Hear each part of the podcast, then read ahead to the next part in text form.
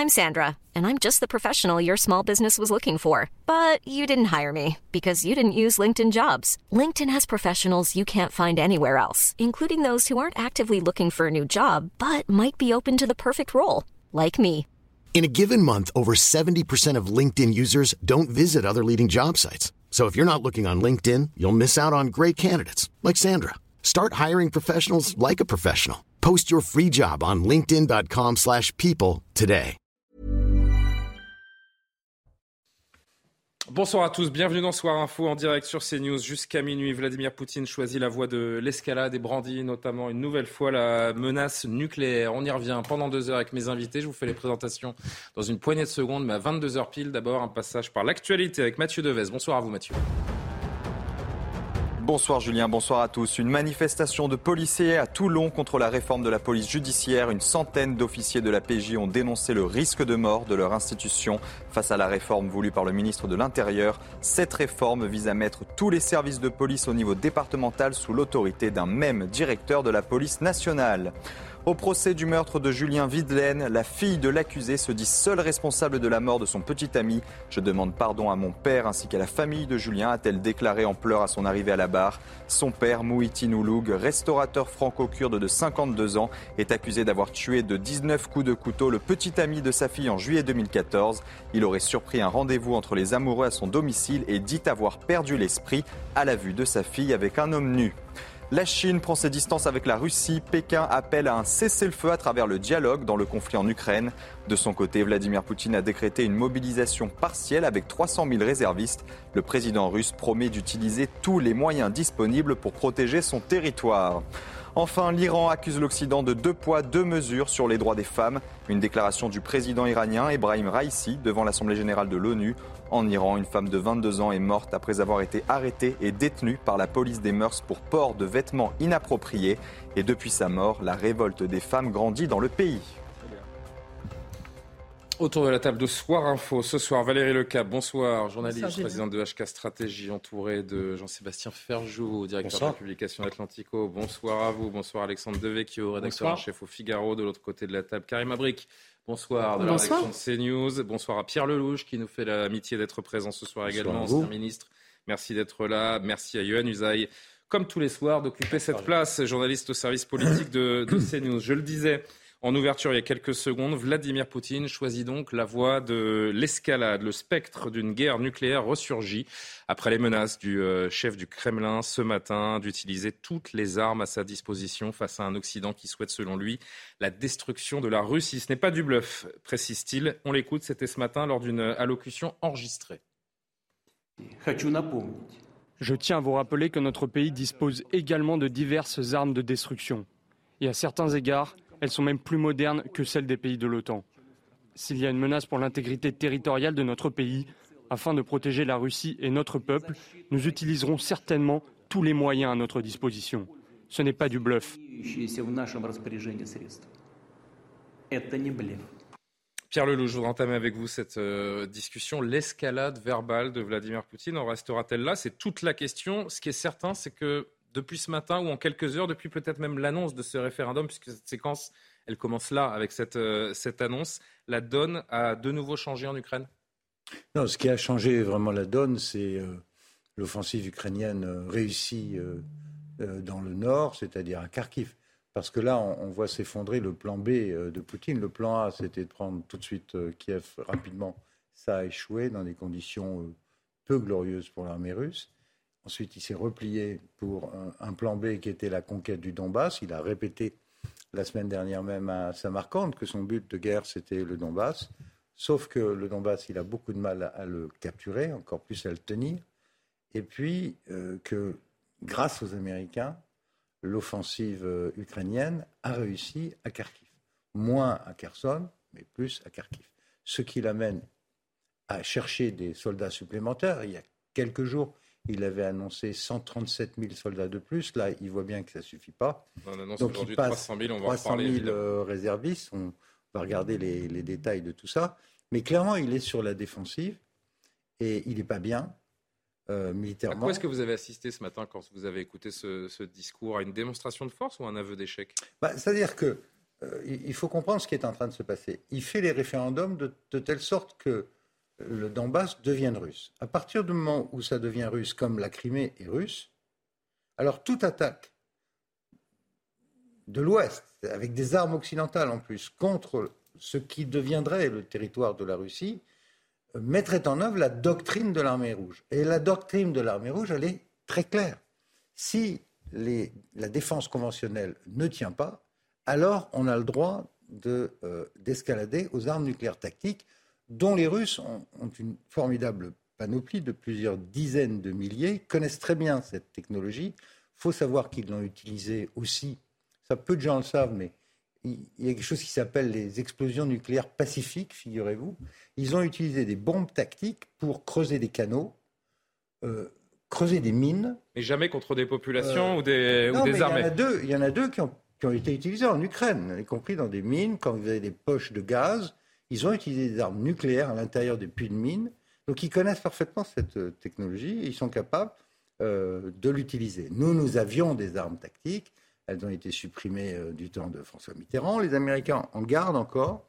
Depuis enfin, clairement, mais clairement, la panoplie principale dans ce genre d'armes, elle est en Russie. Donc, il ne faut pas prendre à la légère ce qu'il dit. S'il est acculé et s'il ne peut pas tenir ses territoires, il y a un risque d'escalade. Alors, qu'est-ce qui se passerait dans un tel cas de figure euh, C'est tellement monstrueux qu'il y a des conséquences absolument immenses. Vous y croyez, franchement?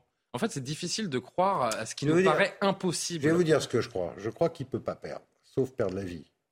Mais il ne peut pas perdre. Il est dans une position comme chef de la Russie où la Russie ne peut pas perdre.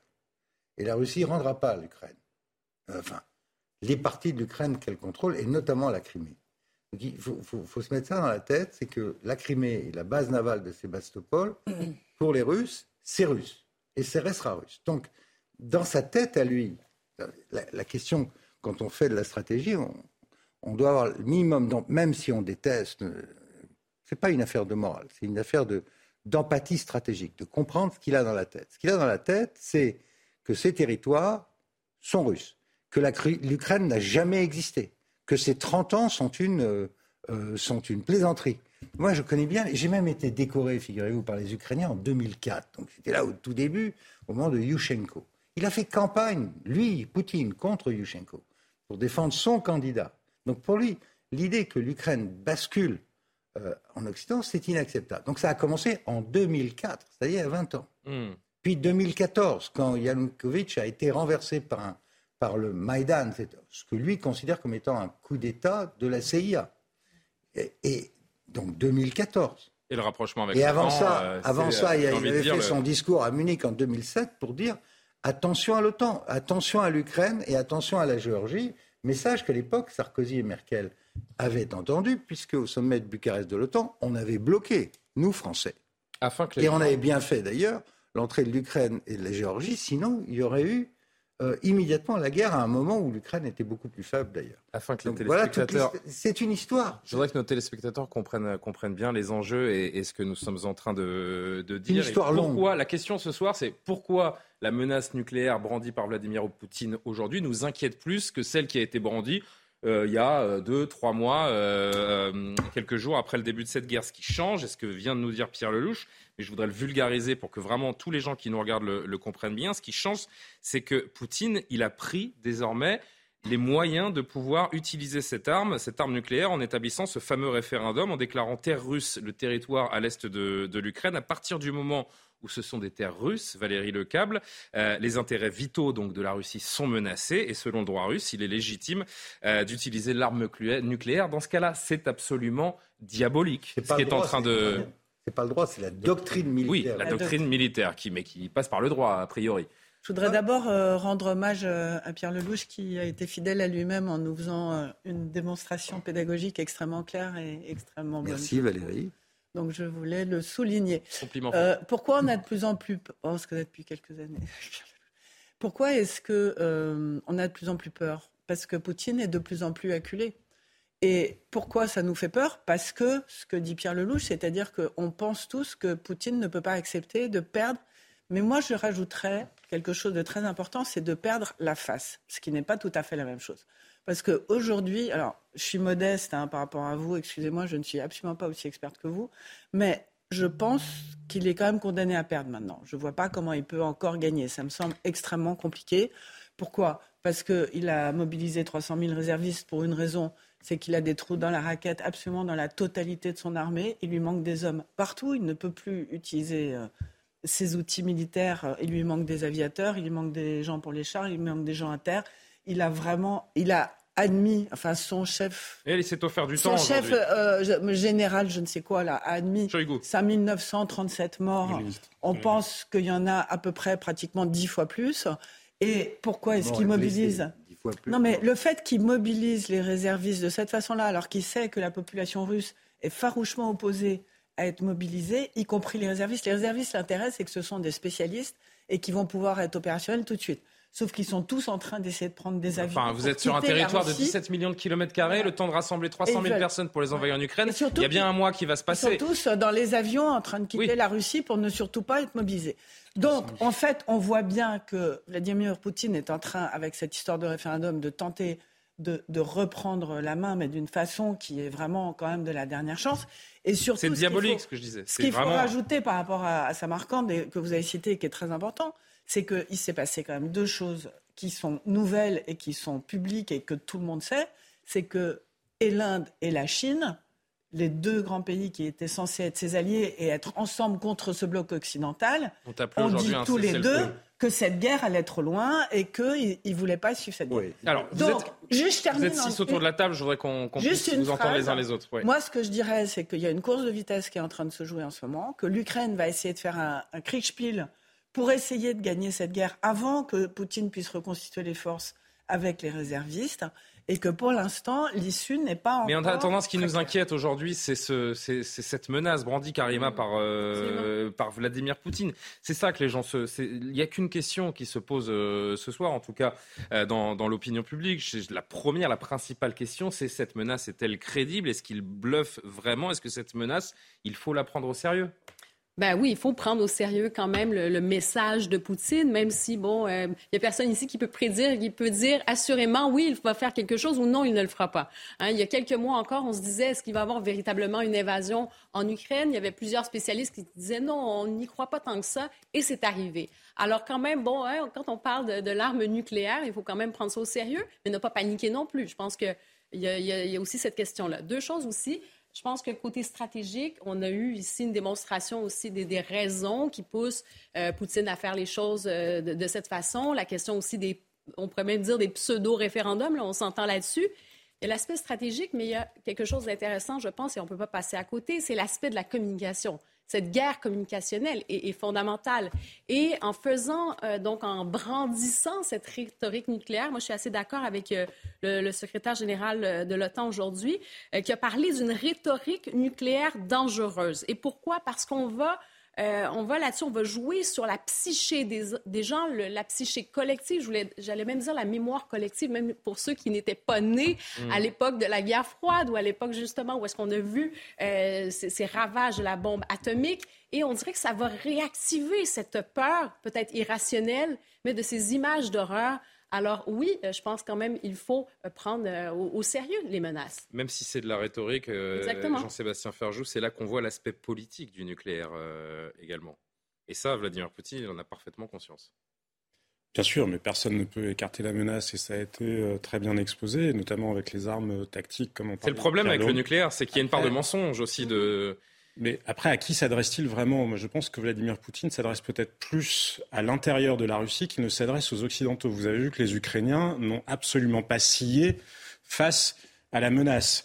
Moi, ce qui me frappe, c'est. Alors, pardon, mais je vois, je, vois Pierre Lelouch qui dit non. Pourquoi vous dites non Non, non, non. Bah, peut-être que vous pourrez répondre une fois que je arrivé au bout de l'argument. Ça sera certainement plus intéressant. vous avez euh, il me semble que Vladimir Poutine ne voulait pas de la mobilisation. Jusqu'à ces derniers jours, il ne voulait pas de la, mobilisation. Le fait qu'il soit contraint à une mobilisation partielle montre que finalement, il finit. Il a deux enjeux à gérer. Il a l'opinion publique russe, à qui il a vendu une guerre qui était finalement une opération spéciale qui ne mettait pas en cause. Euh, le mot guerre n'a jamais été utilisé par le, Kremlin jusqu'à aujourd'hui. La vie des citoyens russes et, qui ne mettait pas en cause d'ailleurs euh, finalement la continuité euh, de, la paix en Russie même.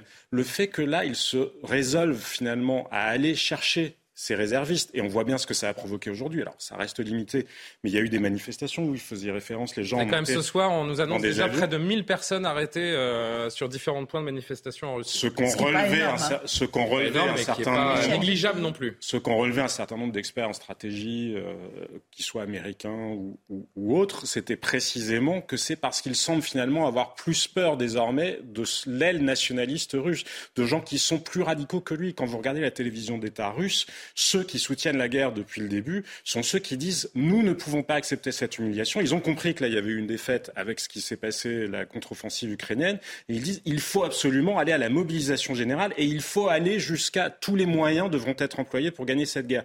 Et manifestement aujourd'hui, il a cessé finalement de considérer que c'était un inconvénient vis-à-vis -vis de son opinion parce qu'il devait absolument convaincre son aile c'est une véritable guerre des nerfs, on a l'impression, qui est en train de se jouer avec d'un côté euh, l'Occident, ces chefs d'État qui prennent la parole à la tribune de l'ONU et Vladimir Poutine aujourd'hui. Pierre Lelouch, je vais, vous, je vais vous faire réagir et vous allez me dire pourquoi vous n'étiez pas d'accord avec, euh, avec Jean-Sébastien. Je voudrais qu'on entende Emmanuel Macron qui a appelé euh, aujourd'hui la communauté internationale à mettre le maximum de pression sur Vladimir Poutine. Écoutez-le.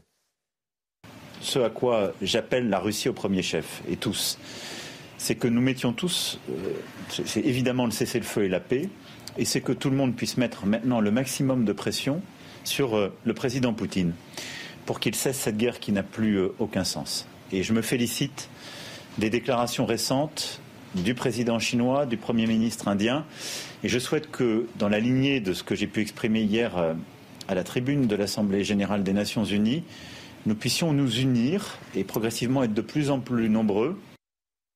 Quels sont les leviers qui restent pour faire pression face à une menace nucléaire? Alors, je, voudrais. Oui, vous vouliez contredire ce que disait Jean-Sébastien Ferjou. Non pas le contredire, mais, mais apporter un autre éclairage. Je, crois que euh, Poutine s'adresse aux États-Unis. Et uniquement à eux. Aux États-Unis. Le, le boss en face de Poutine, c'est Biden, c'est l'Amérique. Qui d'ailleurs se fout complètement de cette guerre, puisque ce n'est pas du tout sur l'écran radar des Américains. Pour les Américains, c'est la guerre parfaite. Zéro mort, augmentation du prix du gaz, folie sur les armements américains, leadership en Europe. C'est cynique comme analyse. Non, bah, écoutez, c'est mon métier. Non pas le cynisme, mais je crois un peu la politique étrangère et la géopolitique. Du point de vue américain, c'est la guerre parfaite. Zéro mort et plein d'argent et plein d'influence politique. En plus, ils envoient des, plein de signaux aux Chinois qui sont leurs véritables ennemis. Ils devraient en terminer avec la Russie pour passer à la Chine. C'est ça qu'ils disent les stratèges autour de Biden. Donc, le vrai message, celui qui pilote cette guerre aujourd'hui, c'est Biden. 45 milliards de dollars en six mois. 15 milliards de dollars d'armement, trois fois le budget annuel de l'Ukraine. Zelensky lui-même dit on n'aurait jamais pu gagner à Kharkiv sans l'Amérique. Si vous regardez, si vous regardez les, déclarations, les déclarations des principaux responsables du Pentagone, l'opération a été pilotée, copilotée entre les généraux ukrainiens et américains. Bon, donc pourquoi j'ai peur dans cette affaire Et pourquoi je suis, depuis six mois, très inquiet de cette affaire? Parce que depuis 1945, c'est la première fois qu'on a une guerre non déclarée entre les deux superpuissances par personne interposée. C'est les Ukrainiens qui portent les fusils, mais la guerre, est pilotée de l'extérieur. Et la question, qu'est-ce qu'il a dit, euh, Poutine, à Samarkand il y a quelques jours? Je suis prêt à négocier, mais l'autre côté veut pas. L'autre côté veut pas parce que tant que les Américains les soutiennent à fond, ils croient à la victoire, ils croient même reprendre tout, y compris la Crimée. Et donc ce que dit Poutine, c'est voilà, maintenant c'est on arrête de jouer, c'est russe. Si je perds, vous perdez car je fais tout sauter. Alors après, le message, il s'adresse à Biden et accessoirement aux Européens parce que nous, on est un peu les dindons puisque malheureusement, euh, on a essayé de jouer un rôle. Bah, oui, comme, comme, disait Kissinger à la grande époque, le rêve secret des Européens, c'est de voir les, Américains et les Russes se faire la guerre au-dessus de leur tête. Sauf que, malheureusement, euh, dans ce genre de situation, comme l'a dit Biden lui-même, c'est l'Europe qui est menacée de guerre nucléaire. Oui, puis en même temps, vous parlez d'une guerre parfaite, mais quand on regarde... Pour les Américains. Ben, Pour nous, c'est tout l'inverse. Il, y, a le côté imprévisible de Vladimir Poutine. Donc, euh, je ne vois pas le, concept de guerre parfaite. Ici. Je ne sais pas s'il est imprévisible. Il a fait toute une série. Parce qu'il n'y a aucune perte pour les Américains. Mais non, mais pour eux, eux ils en, C'est en cela. C'est-à-dire qu'ils mènent une, une guerre. Euh, bah, jusqu'à quand, en fait? Jusqu'à quand? On ne sait pas. Euh, jusqu'à quand C'est là. Alors, pour eux.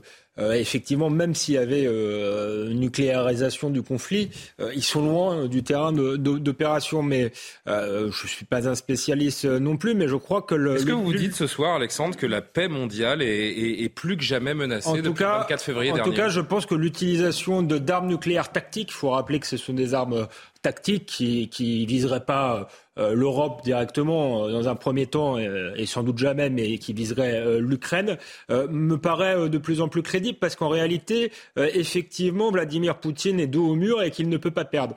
Le seul moyen d'inverser la tendance, c'est de créer une terreur et enfin, de bouleverser le, jeu euh, géopolitique. Si demain euh, Vladimir Poutine utilise une arme tactique sur l'Ukraine, est-ce que euh, les États-Unis ou quiconque va réagir en renvoyant une arme sur la Russie? Sans doute pas. Et donc ça change complètement. Parce que Biden n'est pas prêt à perdre Washington ou Los Angeles. Emmanuel Macron n'est pas prêt à perdre Paris. Liz n'est pas prêt à perdre Londres. Voilà, espérons-le. Mais donc c'est un moyen de gagner la guerre, puisque c'est un moyen d'arrêter la guerre, de faire que les les États-Unis arrêtent de, effectivement de mener euh, cette guerre, c'est un moyen de rebattre totalement les cartes. D'ailleurs, les Américains sont les seuls à avoir utilisé le nucléaire face au Japon, qui était un ennemi euh, intraitable qui voulait pas s'arrêter de se battre.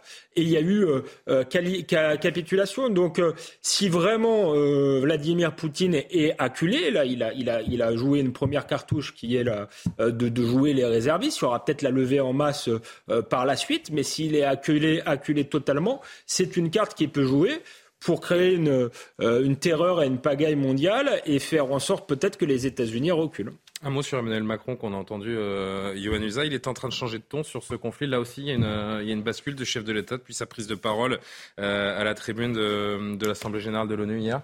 Oui, il a changé de ton. Et évidemment, au début du conflit, il a pu sembler un peu plus hésitant. En tout cas, il y avait une volonté de dialogue appuyé avec la Russie, que les Ukrainiens d'ailleurs n'ont pas très bien compris. Quand, euh, quand Emmanuel Macron a dit il ne faut pas humilier la Russie, ça n'est pas très bien passé du côté des Ukrainiens. Quand il y avait des entretiens téléphoniques réguliers avec Vladimir Poutine qui n'ont pas fonctionné, on voit qu'on est plus du tout dans, ce schéma-là. On voit que le, ton, effectivement, à la tribune de l'ONU hier a, considérablement euh, évolué. Maintenant, c'est un bras de fer qui est véritablement engagé. On n'est plus tellement dans la négociation. C'est le bras de fer. Après, la question, effectivement, est de savoir si jamais euh, le pire se produit et que Vladimir Poutine va au bout de ses objectifs, quelle sera la réponse des, Occidentaux? Vladimir Poutine a déjà testé les limites des Occidentaux sous la présidence, d'ailleurs, me semble-t-il, de Barack Obama, qui, au dernier moment, a reculé et n'a pas voulu aller au conflit avec euh, le président Poutine en Syrie. Et en, Syrie. En Syrie. Donc euh, Vladimir Poutine sait que malgré les menaces, malgré ces menaces, les Occidentaux euh, ne vont pas toujours au bout et peuvent parfois reculer. Donc à nouveau, il teste les limites. Quelle sera cette fois la réponse des Occidentaux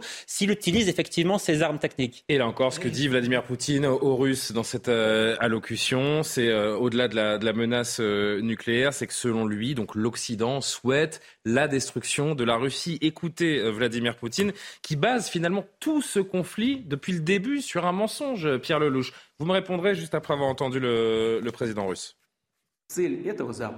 Le but de l'Ouest est d'affaiblir, de diviser et de détruire la Russie.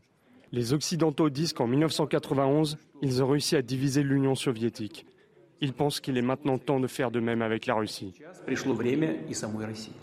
Et ça va très loin, cette manipulation de son peuple et cette, euh, cette haine qu'il laisse infuser. Parce que, je ne sais pas si vous avez vu il y a quelques jours à la, télévision russe, la télévision nationale russe, il y a cette présentatrice qui a lâché cette euh, phrase Nous aurions dû bombarder la Grande-Bretagne aujourd'hui, donc le jour des obsèques. C'était le jour des obsèques de la reine d'Angleterre, parce que toutes les personnalités importantes étaient là pour les funérailles. Voilà ce que l'on entend sur la télé d'État russe, Pierre Lelouch. Il y a un certain nombre d'excités euh, en Russie, mais il y en a plein d'autres de notre côté, je vous rassure. Hein.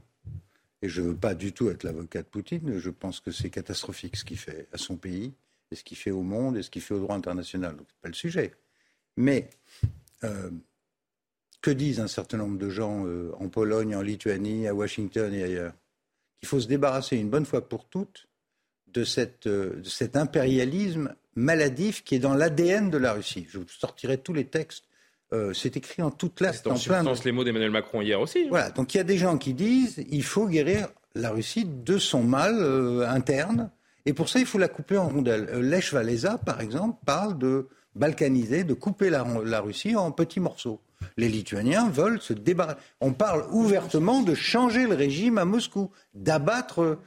bon, quand il dit on a tout l'Occident contre nous, euh, les, les HIMARS, euh, les tanks, euh, les avions, l'avionique sur les MiG ukrainiens, ils n'arrivent pas de la planète Mars.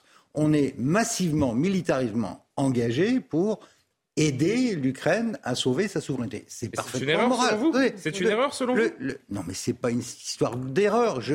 Encore une fois, vous mettez deux secondes dans la tête du gars qui a les bombes atomiques, il vous dit je suis attaqué par l'Occident. Mais c'est sa faute quand même. Enfin, mais bien sûr que c'est Mais madame, madame Le Cab, il y a le domaine de la morale et des discussions sur qui a eu tort.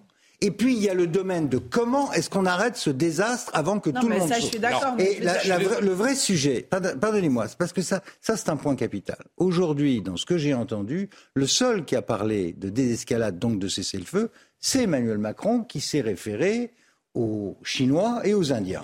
Mm. Dans le discours de Biden, il n'y a pas un mot là-dessus. Il y a on va les aider jusqu'à la victoire. La victoire, c'est très bien sur le plan moral. On doit marquer une pause. la victoire doit amener à une catastrophe dans toute l'Europe, encore une fois. Mais il y a une explication. Vous répondrez, Valérie, vous répondrez et on va poursuivre les discussions. On est ensemble.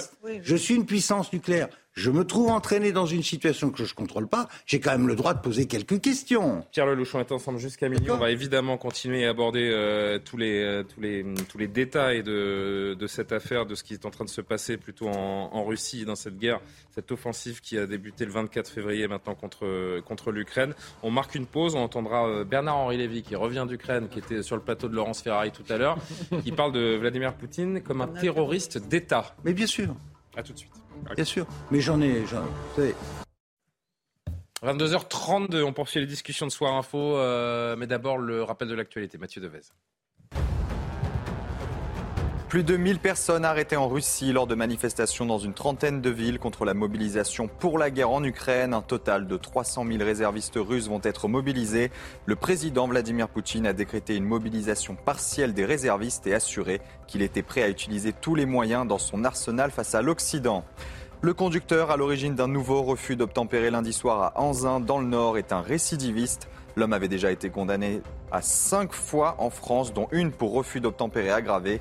En 2019, il avait été condamné à 10 mois de prison, dont 4 avec sursis et avant-hier, alors qu'il transportait 11 kilos d'héroïne. L'homme, un Marocain de 29 ans, a percuté un policier. Celui-ci est toujours à l'hôpital.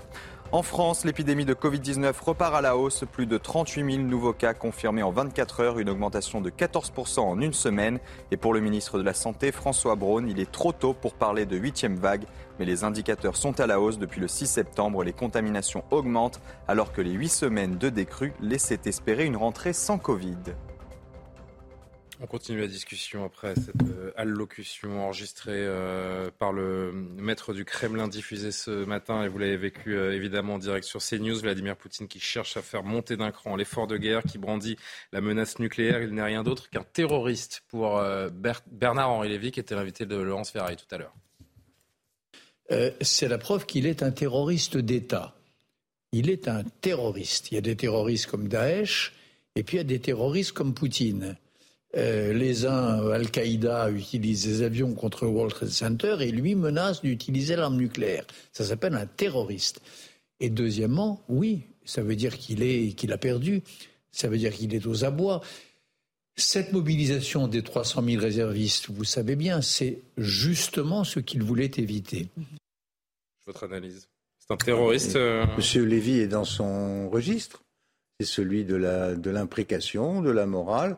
Moi, mon sujet, pardonnez-moi, c'est beaucoup plus modeste, c'est d'essayer d'arrêter ça, d'arrêter cet engrenage. Parce que ça me rappelle de plus en plus la montée aux extrêmes de 1914. Ça commence par une histoire de bout de territoire, obscur, dont personne n'a jamais entendu parler. À l'époque, c'était la Bosnie, on y est toujours d'ailleurs, 120 ans ou 150 ans après. C'est sur le statut de l'Ukraine dans l'OTAN, hors de l'OTAN. Ça fait 30 ans que ça dure. Et puis, ça fait 14 ans, depuis 2014. Il y a une, la guerre dure depuis 8 ans. Et puis ça s'enflamme. Et aujourd'hui, on en est à parler de cela. Alors on peut, on peut lui faire toutes les invectives qu'on veut, des deux côtés d'ailleurs. Moi, je, lis ce qui se dit des deux côtés. Mon sujet, c'est comment est-ce qu'on désescalade? Comment est-ce qu'on trouve une solution? Oui, mais il faut bien le qualifier, cet homme. Il faut bien, euh, pour essayer de, de comprendre sa démarche, sa rationalité à lui, Quelle est sa méthode? C'est celle d'un, c'est celle d'un voyou? C'est celle d'un chef d'État? C'est celle d'un terroriste? C'est un, c'est un espion professionnel devenu dictateur, entouré d'une bande de, d'anciens espions du FSB ou du KGB, qui ont tous fait des fortunes colossales en, en, mettant en coupe réglée l'économie russe. Il n'a pas fait du bien à la Russie, mais, mais, mais il faut avoir, encore une fois, euh, ces 30 dernières années dans nos têtes.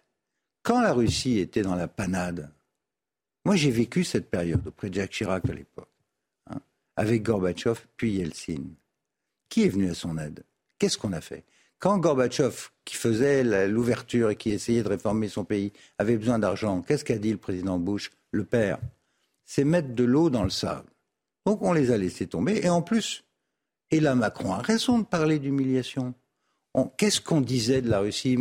Le sénateur McCain, un de mes amis, que j'aimais beaucoup, qu'est-ce qu'il disait? La Russie, une station-service avec des bombes atomiques. Qu'est-ce que disait Obama? Mais qu'est-ce que vous dites? Puissance, vous êtes en, Donc vous êtes en train de nous dire l'Occident récolte ce qu'il a semé?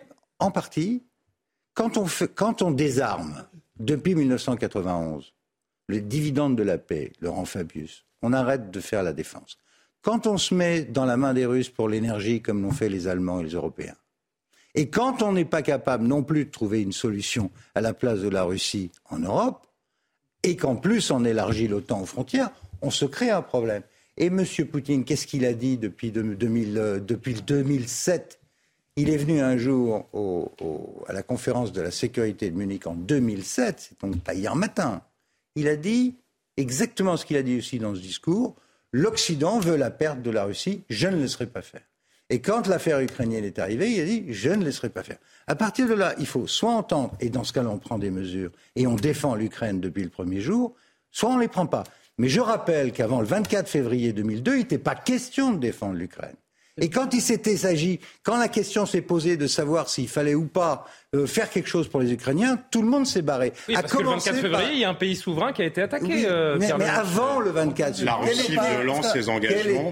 Quel était, le, message qu'on a envoyé nous La Russie, la Russie violente ses engagements. Jean-Sébastien et Valérie. La Russie violente ses engagements pris avec l'Ukraine, puisque les Ukrainiens disposaient sur leur sol d'une partie de l'armement euh, nucléaire soviétique qui a été rendu Beaucoup, d'argent d'ailleurs a été versé par les Américains. Il y a eu beaucoup de corruption au passage, mais la, Russie s'était engagée à ne pas attaquer l'Ukraine.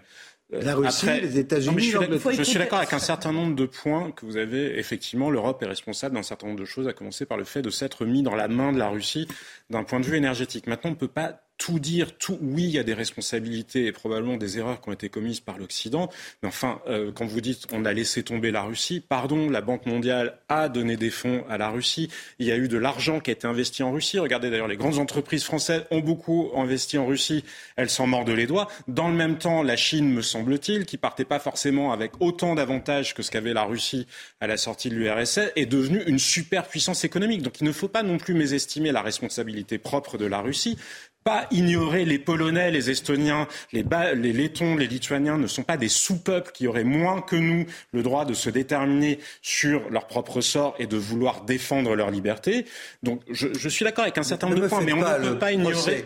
Monsieur, ne me faites pas le procès d'être l'avocat de Poutine, c'est pas mon sujet. Mon sujet, c'est mais la réalité. Si vous voulez, si vous voulez trouver une solution géopolitique, vous parliez d'empathie stratégique. Nous, nous faisons partie de l'Union européenne. Il me semble que dans l'Union européenne, il y a des États. pas à Madame von der Leyen de décider de la politique. Je ne parle pas de Madame von der Leyen. Je parle. Vous parlez. pardon. Juste pour, juste pour terminer. s'il vous plaît les Polonais font partie de la Pologne, les, Baltes, les États baltes font partie de la Pologne, la République tchèque, de, pardon, de l'Union européenne. Si nous décidons que nous sommes à 27, il me semble que la moindre des choses est aussi d'écouter ce qu'ils ont à dire. Parce que la réalité, c'est qu'on entend Joe Biden. Juste, que vous parliez juste, Julien, la réalité de l'empathie stratégique, c'est qu'on ne peut pas ignorer le poids relatif de la France. Parce que dans l'absolu, je suis d'accord avec vous sur la posture gaulliste intellectuellement. Je ne crois pas qu'il faille être dans l'escalade, mais que peut la France réellement? Et dernier point pour revenir sur ce que je disais tout à l'heure, il me me semble quand même que dans l'affaire, il se passe quelque chose en interne. Vous ne vouliez pas l'entendre, mais enfin, le fait que le discours de Vladimir Poutine ait été décalé, il devait être hier soir, il a été ce matin. Quand je vous dis qu'il s'adresse aussi, évidemment qu'il s'adresse aux Occidentaux, qu'il s'adresse aux Ukrainiens, enfin, ça tombe sous le sang, mais quand il parle, quand il rappelle aux Russes justement que l'OTAN en veut à la Russie, qu'elle veut détruire la Russie, quand vous voyez que son aile nationaliste, justement, lui met une pression parce qu'elle considère que Vladimir Poutine s'est laissé entraîner dans une guerre qu'il n'aurait pas dû mener dans la mesure où ils étaient dans l'état où ils étaient, cette dimension-là intérieure, il ne faut pas la sous-estimer parce que je ne suis pas certain, et c'est ce qu'en disent un certain nombre d'observateurs stratégiques russes comme américains. Il y avait euh, ce discours qui était très attendu également aujourd'hui, c'était celui de, Joe Biden, euh, qu'on attendait évidemment après cette euh, menace nucléaire brandie une nouvelle fois par Vladimir Poutine.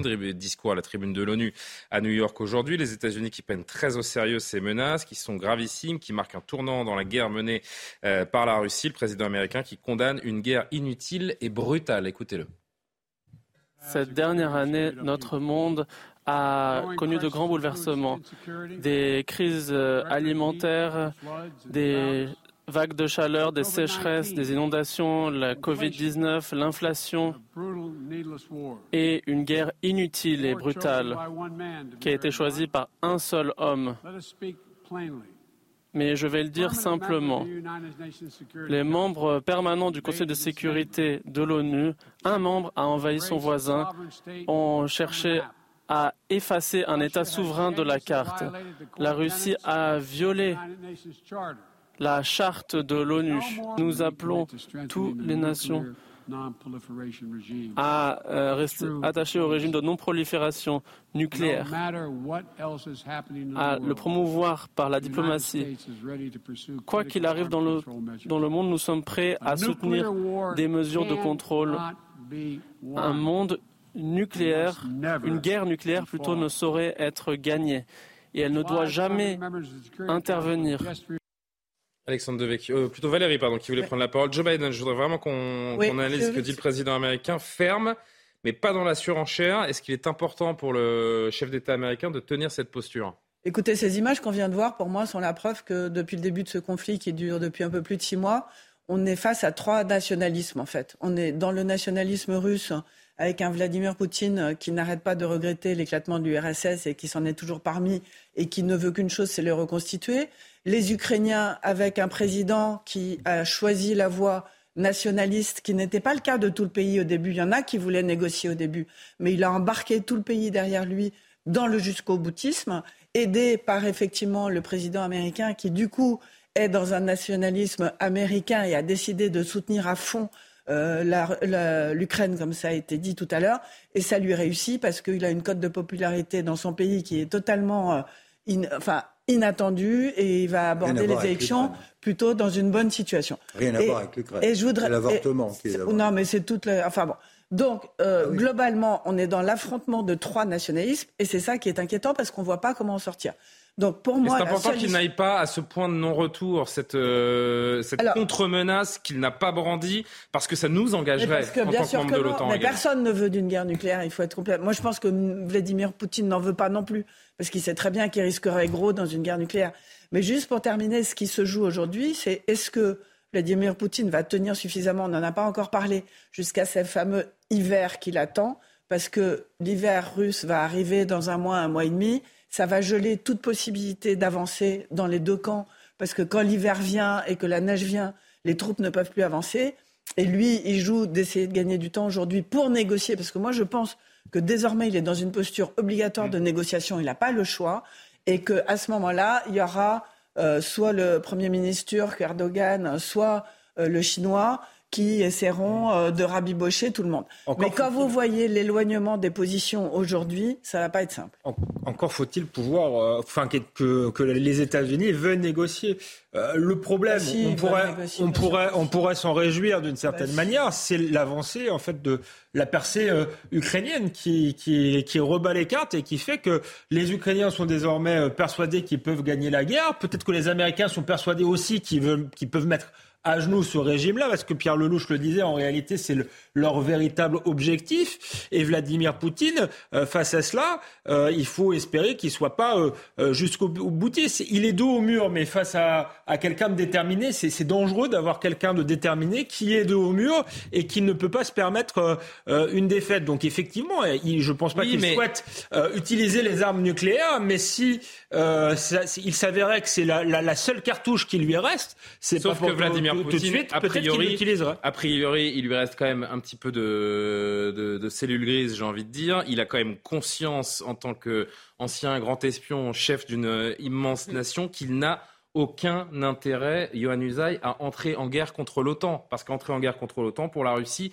c'est sûr et certain, c'est perdu d'avance. Ça aussi, il en a conscience je crois qu'il n'est pas question d'une guerre pour l'instant entre la Russie et l'OTAN. Même en cas de oui. Même en cas de, de, de frappe tactique. C'est ça, ça, ça, semble quand même assez improbable. Mais je vous parlais tout à l'heure, quelle serait la réponse des Occidentaux, et en l'occurrence de l'OTAN, si jamais il y avait une attaque euh, nucléaire, etc. Je vous, je vous rappelais l'épisode de, de, de, la Syrie. Mais euh, Vladimir Poutine, il, il, a aussi quelque chose en tête, c'est que euh, l'hiver sera difficile pour les troupes qui sont sur place, mais difficile peut-être aussi pour les dirigeants des pays occidentaux, en raison précisément de leurs opinions publiques. Parce que les opinions publiques aux États-Unis, en Europe et en l'occurrence en France, puisque nous parlons d'Emmanuel Macron, euh, c'est quelque chose qui compte. Et l'hiver, euh, il peut être difficile si jamais on vient à manquer de gaz notamment, qu'on peine à se chauffer. On sait que les prix de l'énergie vont augmenter euh, à partir du mois de janvier d'au moins 15%.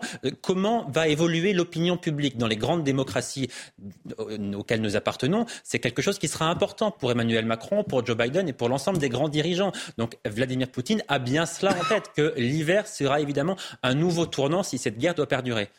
Ah, ma brique. Ben, je trouve qu'il y a un point intéressant que vous avez soulevé un peu plus tôt euh, tout à l'heure sur, la question de perdre la face. On revient à ça parce que c'est quand même important et la question de base au départ tout à l'heure, c'était de dire est-ce qu'il faut s'inquiéter, oui ou non? Parce qu'on est à, ce moment charnière, si on peut dire. Et moi, ma question, je, je me dis, est-ce que le fait qu'aujourd'hui, il soit de plus en plus isolé, est-ce que ça le rend plus dangereux ou moins dangereux? Moi, c'est la question que je me pose. Parce que, hein, on, a entendu euh, M. Bernard-Henri Lévy qui parlait de Poutine. Bon, on y allait avec des épithètes euh, de, terrorisme. Il a évoqué ce mot-là, mais il y a le côté stratège. Il y a le côté aussi peut-être sœur hein, de, de, M. Poutine. Mais il y a le côté aussi voyou et le côté adolescent hein, de ce comportement où on va tester toujours les limites, tester les adversaires. Alors la question pour moi reste quand même là. Est-ce qu'il est plus puissant aujourd'hui ou au contraire il est affaibli? Et qu'est-ce qu'il va faire dans ces circonstances? On sait qu'il y a des éminences aussi derrière lui, des éminences grises. Je pense notamment à son ministre de la Défense, Sergei Choigu, qui, pardon, qui, qui tire les ficelles d'une certaine manière euh, également. Qui manipule qui euh, finalement dans l'entourage de Vladimir Poutine? Une des choses les plus difficiles dans l'exercice qu'on a devant nous, c'est que euh, moi je regrette la nostalgie de l'Union soviétique. Pourquoi? Parce qu'il y avait un parti il y avait un comité central, il y avait un bureau. Et quand il y avait des bêtises de fait, bah, moi je regrette parce que maintenant, autour de, autour de Poutine, il n'y a personne. Mais littéralement personne. Il y a des gens qui meurent de trouille quand il est réuni avant la guerre. Vrai, on se souvient de ces images Ils sont tous incroyables avec ces ministres mais, attendez, tétanisés euh, face. Euh, donc, a pas de la, la, vérité, la vérité, c'est qu'il y a zéro contre-pouvoir et, et, et, personne ne sait ce qui se passe autour de lui. Ce qu'on sait, les généraux qui se retourner. C'est qu'il vit absolument tout seul, qu'en plus, il y a eu le Covid, etc. Il a de multiples dachas, où d'ailleurs, euh, je suis allé une fois accompagnant un Premier ministre. Euh, c'était euh, tout à fait surréaliste. Racontez-nous un peu. Bah, il, est, il est complètement tout seul. Quoi. Mais sur l'Ukraine, il a toujours été extrêmement clair en disant Je ne laisserai jamais passer l'Ukraine à l'ouest. Après, on entend ou on n'entend pas. Si on ne veut pas, on prend les mesures. C'est mon reproche dans cette histoire, c'est qu'on aurait pu envoyer le signal qu'on allait défendre l'Ukraine.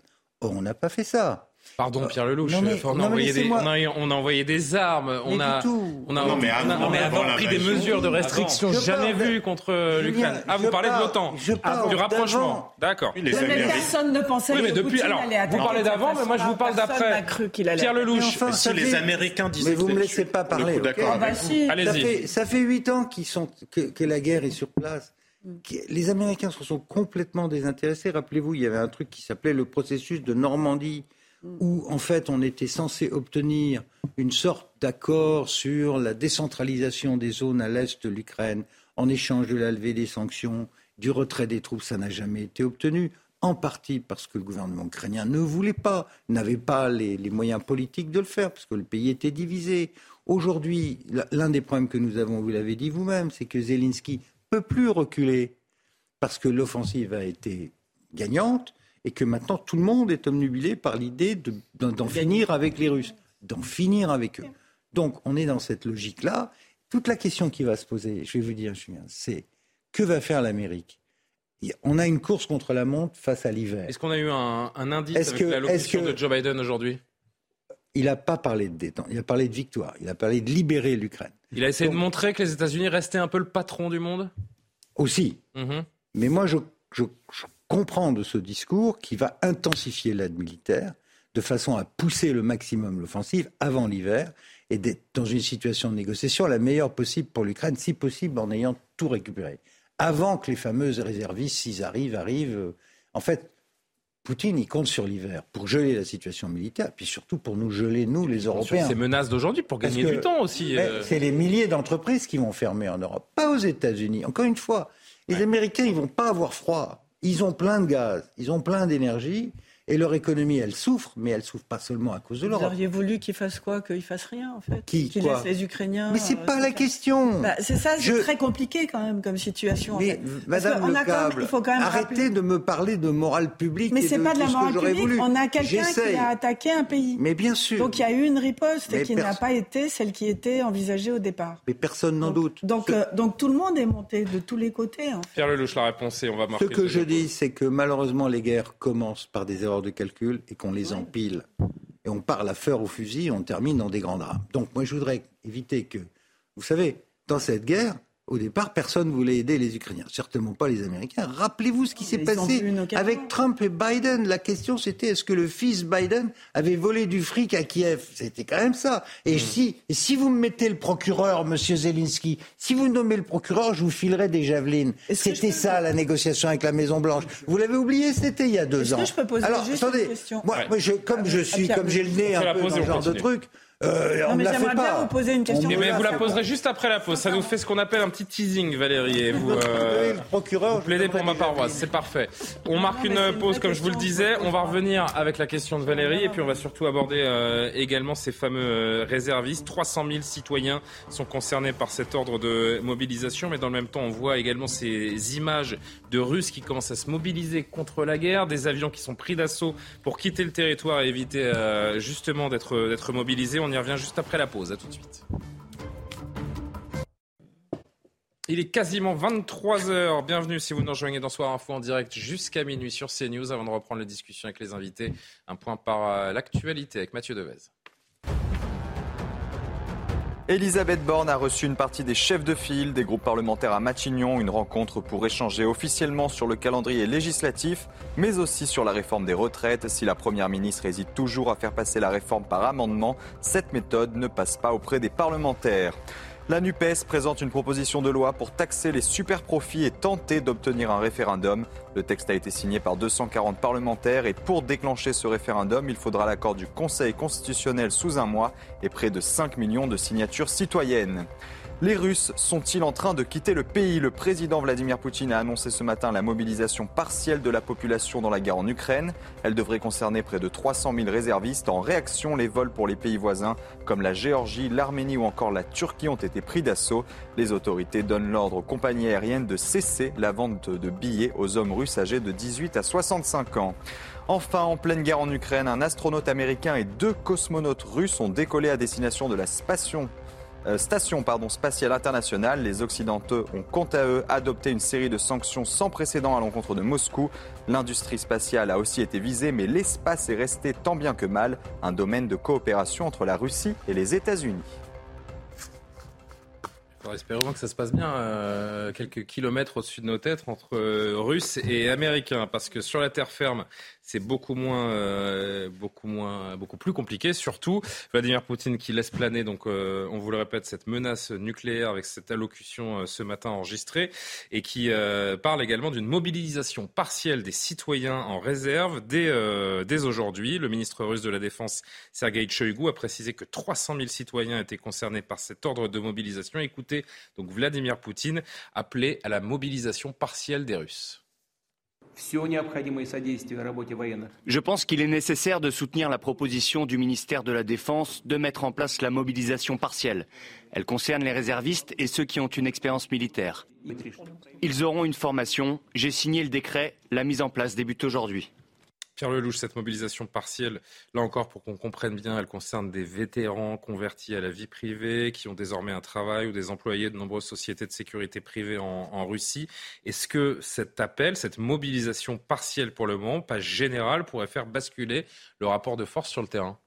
Pas si les Américains continuent à livrer le matériel qu'ils livrent. Parce que c'est dévastateur. Ce que font les, les missiles, euh, notamment les HIMARS, c'est-à-dire euh, les, lance-missile à 80 km avec des, choses d'une précision diabolique, plus le renseignement américain qui va avec. Euh, c'est sans compter sur d'éventuelles frappes nucléaires tactiques de Vladimir Poutine. je, veux dire, je veux dire que euh, dans l'état actuel du rapport des forces, on est très étonné par plusieurs choses, y compris la faiblesse de l'aviation russe. Ah euh, il y a plein de choses qui ne fonctionnent pas dans cette armée. Et je ne vois pas comment des, des réservistes vont changer le rapport de force sur un, sur, une, euh, sur un, front de, de 1000 km, euh, je pense que c'est quelque chose de, transitoire.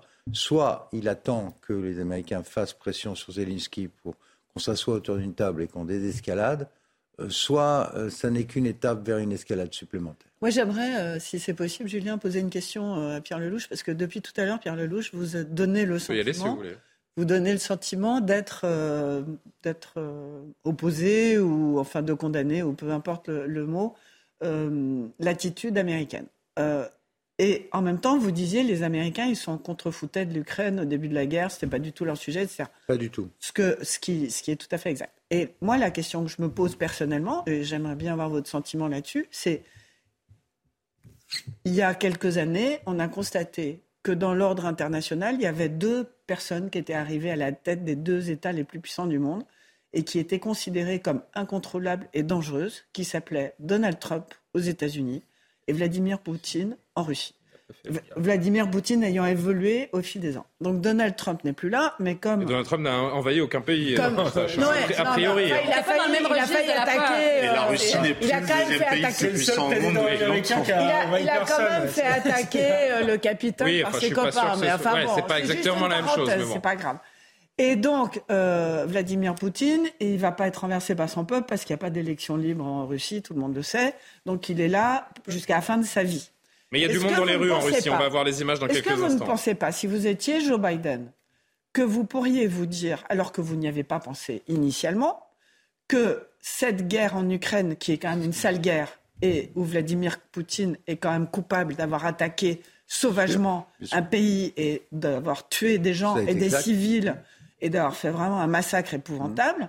est-ce que vous seriez chef des États-Unis? Est-ce que vous vous diriez pas, eh bien, j'y avais pas pensé, mais est-ce que ça ne serait pas l'occasion d'essayer de changer, d'aider ce pays ukrainien à changer l'ordre des choses en Russie? Parce que sinon, on va encore se colter ce fou pendant des années entières. Le faire et Donc, pas non, mais ça, sincèrement, elle m'intéresse. C'est une vraie question parce que c'est une, vraie question. C'est ce qui s'est passé euh, au mois d'avril, devant la divine surprise de, de, la de l'erreur de calcul monumentale de proportion historique de Poutine. Il a pris l'occasion il y a une, il y a une voie, euh, donc on va aider les Ukrainiens. Au début, ils ne pensaient pas d'ailleurs que ça marcherait aussi bien, mais les Ukrainiens avaient été entraînés depuis longtemps, par les, surtout par les Anglais et les Canadiens. Et le matériel a fait une énorme différence. Mais donc, c'est légitime de la part des États-Unis de se comporter de les aider, oui, d'une certaine façon, à condition d'avoir un plan de sortie de crise. Oui, bah oui. Mais la guerre pour la guerre, la victoire pour la victoire. Ah, non, mais pour le faire reculer, pour le destituer, pour le faire mais, mais comment vous destituez le patron d'une superpuissance par son nucléaire Qui va finir par ne plus en vouloir. Justement. Alors justement, si je peux, si je peux m'inviter dans votre discussion, euh, chère Valérie, justement. J'étais journaliste. Non, non, mais et, on en voit, euh, on en voit qu'il vous reste des, il vous reste quelques traces. Euh, en parlant justement de, ces, de cette mobilisation du peuple russe ou non en faveur de Vladimir Poutine C'est vrai que depuis ce matin, il y a une certaine tension chez, euh, chez le peuple russe, euh, avec ces, euh, ces, avions qui sont pris d'assaut, notamment vers la Turquie ou la, ou la Serbie, ces rares pays où les, les Russes n'ont pas besoin de, de, visa pour y entrer, des vols qui sont pris d'assaut, des gens dans les rues qui manifestent. On est ce soir, selon les derniers chiffres communiqués, à plus de 1300 arrestations dans les rues des différentes grandes villes de, de Russie, parce que ce peuple russe en tout cas on le voit sur, euh, sur ces images, je suis pas sûr que chez ces 300 000 personnes mobilisées, chez euh, ces hommes en âge de se battre pour une éventuelle mobilisation générale qui pourrait pourquoi pas arriver un jour, pas sûr que ces gens aient envie d'aller au front. Euh, Karima, je vous vois réagir, Pierre Lelouch répondra aussi, Alexandre qu'on n'a pas entendu depuis quelques minutes. Non, parce que c'est ça, on entend parfois, ah, 1300 arrestations, c'est pas nécessairement nombreux et tout ça, mais quand même, quand vous pensez que les gens, ce qu'ils risquent quand ils descendent dans les rues comme ça, ça vous donne une idée aussi on parlait souvent de, courage. Eh ben, c'est un exemple aussi. Euh, c'est quand même assez, assez intense, qu'est-ce qu'on voit. Et par ailleurs, il y a une chose, je vous écoutais tous les deux. Où est l'Europe? Oui, l'Europe. J'ai l'impression qu'on parle des États-Unis sans cesse. Ah bah mais l'Europe n'a aucun poids, euh, Karima. Vous arrivez d'outre-Atlantique, alors vous n'avez peut-être pas encore remarqué. Ben mais, l'Europe n'a aucun poids ben, dans le concert des nations. Ben, Il faudrait qu'on commence à le comprendre. Non, mais c'est quand même. Vous êtes quand même. attendez, attendez, non, mais allez-y. Mais j'allais dire quand même l'Europe, ça vous concerne minimalement, je pense bien. C'est quand même vos voisins. Euh, il y a quand même Emmanuel Macron qui a pris la parole. Donc, euh, où est l'Europe, justement? Eh L'Europe vient de prendre deux ou trois décisions que je considère comme parfaitement débile. À savoir L'une d'entre elles, par exemple, est là, ça y est. Euh, dirigée par cette auguste personne qui s'appelle euh, Ursula von der Leyen, euh, elle vient de décider, par exemple, de bloquer les visas ou de les rendre très difficiles pour les Russes. Donc de considérer, c'est le raisonnement que j'ai lu, de, que j'ai lu de, de, de, membres du gouvernement, de, pays membres de l'Union européenne, le peuple russe est collectivement responsable. Ils ont, certes, je cite de mémoire, certains ont du sang sur les mains, ceux qui se sont battus, les autres sont complices. Donc hors de question qu'ils rentrent chez nous. Donc on va les enfermer en Russie. Donc à partir du moment où l'Europe considère qu'il y a un problème civilisationnel, comme je l'ai lu, avec la Russie, qu'on ne doit plus lire Dostoïevski, qu'on n'écoute plus de la musique russe, que, que c'est un pays démoniaque et que, qui, est, qui habite, qui est juste à côté de nous, mais qu'on considère que la rupture est civilisationnelle, comment est-ce qu'on fait? Alors effectivement, on va à Moscou, on attrape Poutine et on le traîne devant un tribunal. vous savez quoi? Moi je leur dis, allez-y. Just do it, comme dit la pub. Mais c'est n'importe quoi. C'est pas comme ça qu'on va mettre fin à ce conflit. C'est pas une guerre civilisationnelle qui se dessine? Non, mais Franchement, Pierre Lelouch, ce n'est pas une guerre civilisationnelle qui se dessine. Pardon? Ce n'est pas une guerre civilisationnelle qui se dessine. absolument pas. C'est un voisin qui va pas déménager, avec lequel nous avons des relations depuis des siècles pas faciles. Ils sont venus à Paris avec leur armée. On a été chez eux. On s'est battu en Crimée. 300 000 morts en Crimée. On a une histoire avec la Russie.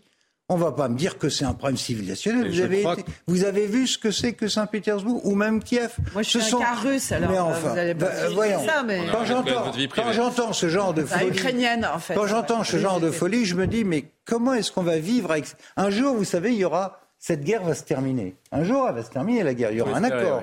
Et donc, il faudra vivre avec ces gens-là. Hmm. On va les mettre dans les bras des Chinois jusqu'à la fin du monde. mais, c'est vrai que moi, je voudrais qu'on reste. S'il vous plaît, Valérie, je voudrais donner la ah, parole à Alexandre et je voudrais qu'on reste sur ces images que je vous ai montrées et ce qu'on voit en bas de cet écran, à savoir plus de 1300 personnes arrêtées dans les rues de Russie euh, ce soir. En effet, en effet, certains, et Pierre Lelouch parle d'Ursula von der Leyen, voudraient mettre euh, un petit peu tous les Russes dans le même panier depuis quelques mois maintenant. On voit depuis ce matin, encore une fois, de réels signes d'inquiétude. En revanche, ce qu'on peut dire, si on est un petit peu cynique, là encore, c'est qu'on voit des Russes dans la rue parce que ben, on craint cette mobilisation. On n'a pas forcément envie d'aller d'aller se battre sur le front. Par contre, depuis six mois, on a beaucoup moins vu de Russes dans les rues pour dire que cette invasion ukrainienne n'était pas euh, n'était pas de leur de leur goût.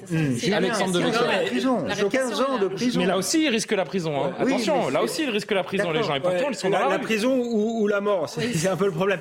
Mais je, je crois euh, effectivement qu'il se passe quelque chose dans la société russe, puisque la, la société russe était pro-Poutine euh, jusqu'ici parce qu'il avait rétabli une forme d'autorité, une forme de stabilité et même une forme euh, de prospérité. Mais à partir du moment où il commence à parler de mobilisation partielle euh, et qu'il envoie peut-être des jeunes gens à la mort, il est possible que l'opinion se retourne. Et c'est ce que jouent les Américains et les Ukrainiens et ce qui, d'un côté, me fait peur. Parce que soit c'est un coup de maître magistral et effectivement euh, on arrive à déclencher une, révolution en Russie et le régime tombe, mais enfin on n'en est pas encore là, soit on a euh, un animal blessé, euh, Vladimir Poutine, qui est dos au mur et qui est obligé de jouer une nouvelle carte pour gagner la, la guerre. Et la seule carte qu'il a dans ses mains, c'est effectivement les armes nucléaires tactiques. C'est pour ça que je rejoins Pierre Lelouch. même si l'Ukraine a fait une percée, est-ce qu'il faut aller jusqu'au bout? Est-ce qu'il faut aller jusqu'à la destitution du régime on, on, pourrait tous le souhaiter sur un plan moral, mais si c'est au prix de mettre le monde à feu et à sang, il faut quand même bien y réfléchir. Jean-Sébastien Ferjou. Deux choses sur, sur ce qu'on voit, les images de ce soir à la mobilisation. Déjà, il faut le chiffre qui a été annoncé par euh, M. Shoigu, le ministre de la Défense russe, qui n'est pas du tout une éminence grise, hein, vous le disiez tout à l'heure, c'est juste un yes man. Il est ministre depuis euh, l'époque Yeltsin.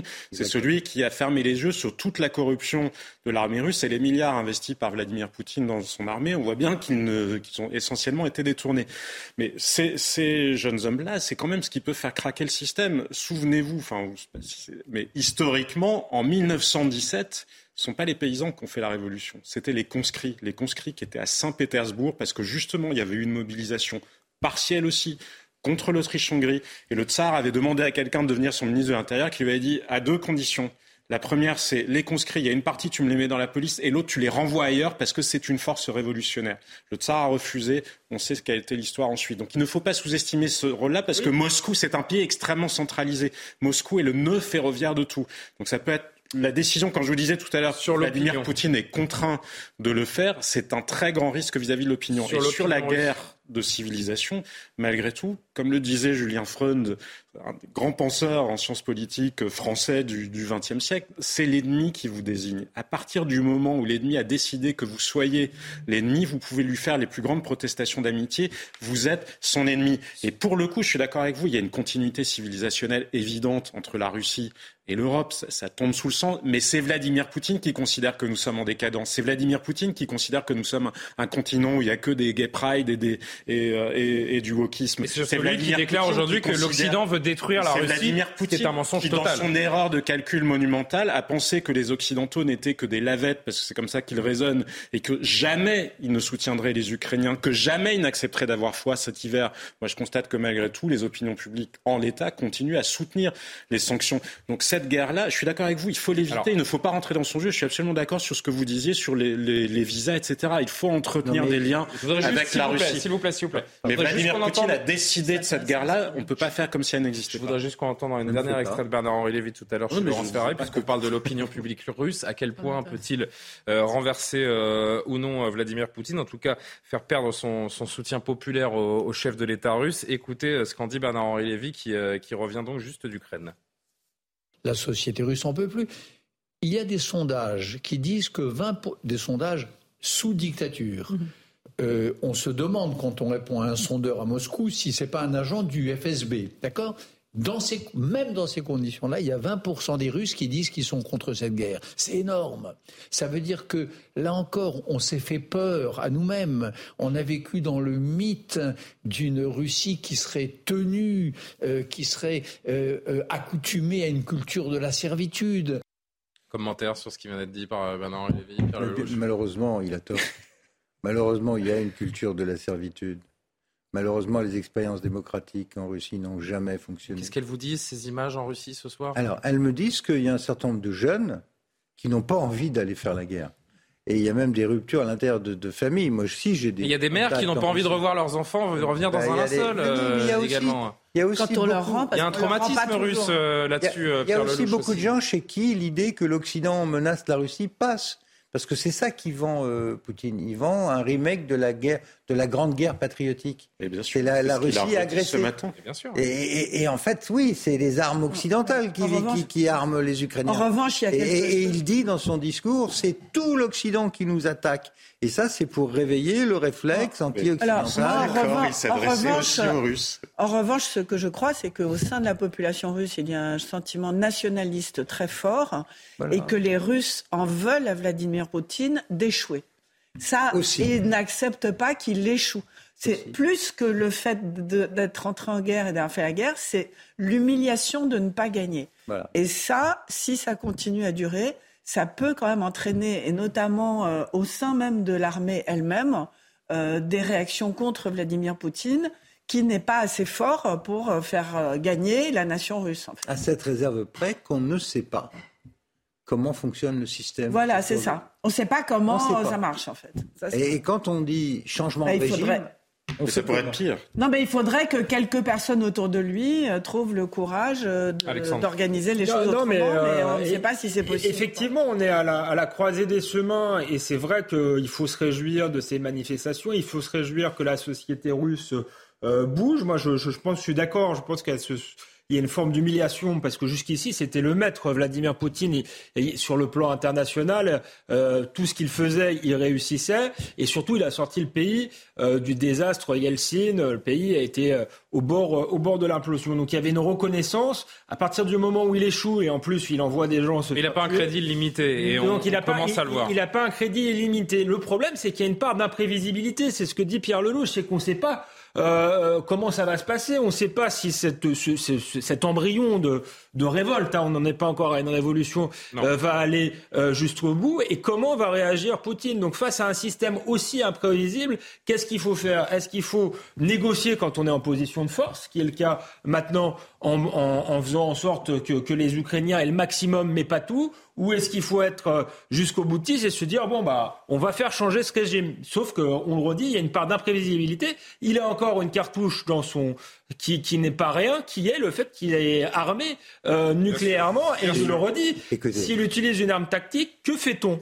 La dernière fois qu'on a essayé de changer les régimes, à chaque fois qu'on essaye de changer des régimes, ça se passe assez mal. Je pense qu'il regardez, regardez l'Irak, regardez Kadhafi, regardez la Syrie. Et là, s'en prendre euh, à un pays nucléaire, c'est quand même Moi, j'ai juste une question. Parce qu'on a commencé l'émission en se posant une question très simple, mais que tout le monde se pose depuis ce matin. Est-ce qu'il est capable véritablement d'utiliser euh, l'arme nucléaire? Et on continue malheureusement de se, la poser. Il y a une deuxième question qui peut paraître très simple, très basique également, mais qui est essentielle. Est-ce que euh, on pourrait basculer vers ce qui serait véritablement une troisième guerre mondiale? Qu'en dites-vous? Si, à un moment ou à un autre, Poutine euh, commence à utiliser armes tactiques, on change de monde. Article 1. Article 2, si, et c'est une des questions qui se posent aussi militairement, s'il essaye d'interrompre le flot logistique qui de Pologne va euh, en Ukraine avec toutes ses armes américaines, s'il essaye d'interrompre ce flot en tapant à l'intérieur de la Pologne, alors là, on est dans un scénario d'escalade avec le Enfin, pour ça serait une folie, ça, quand même. Pour l'instant, il a pris énormément. S'il touche la Pologne, c'est une folie absolue. Pour l'instant, il a accepté énormément de pertes. Hein. Oui, non, mais pas... Euh, non, mais tout le monde ira défendre. La... Jean-Sébastien Ferjou. Non, mais la question, c'était est-ce qu'il peut y avoir une escalade L'emploi d'une arme tactique nous ferait basculer dans un univers où nous n'avons pas de repères. Parce que de toute façon, il n'y a pas de scénario qui correspondent d'un point de vue stratégique véritablement à, euh, à l'emploi, à l'usage de l'arme nucléaire d'un point de vue tactique. Maintenant, Vladimir Poutine, il est quand même extrêmement faible. Il ne faut pas sous-estimer l'état de la Russie à l'heure actuelle. Il est faible militairement, même avec les réservistes. Les réservistes, il faut les former malgré tout. Ce sont des gens qui ont bien sûr leur service militaire, mais on voit que les soldats d'actifs qui sont présents en Ukraine... Mais ils ne seront pas sur le terrain avant le printemps, a priori, ces 300 000 réservistes. le contrat social poutinien, c'était quoi? Le contrat social poutinien, c'était dépolitisation. Ça n'est pas une dictature, c'est un État plutôt policier. C'est dépolitisation. Vous n'allez pas voter ou quand vous votez, vous faites semblant. En échange, vous avez la stabilité économique et sociale. et c'est ce qu'il a réussi à garantir. Les Russes ne voulaient à aucun prix. La fierté nationale. et la fierté nationale. Mais pardon, si on peut aller au bout. C'est ce qui l'a justement permis d'éviter, parce que les années 90 ont été mais un enfer, un cauchemar pour les Russes. On se tirait dans les Russes, c'était le Far West. Les Russes ne veulent à aucun prix revenir à l'ère Yeltsin.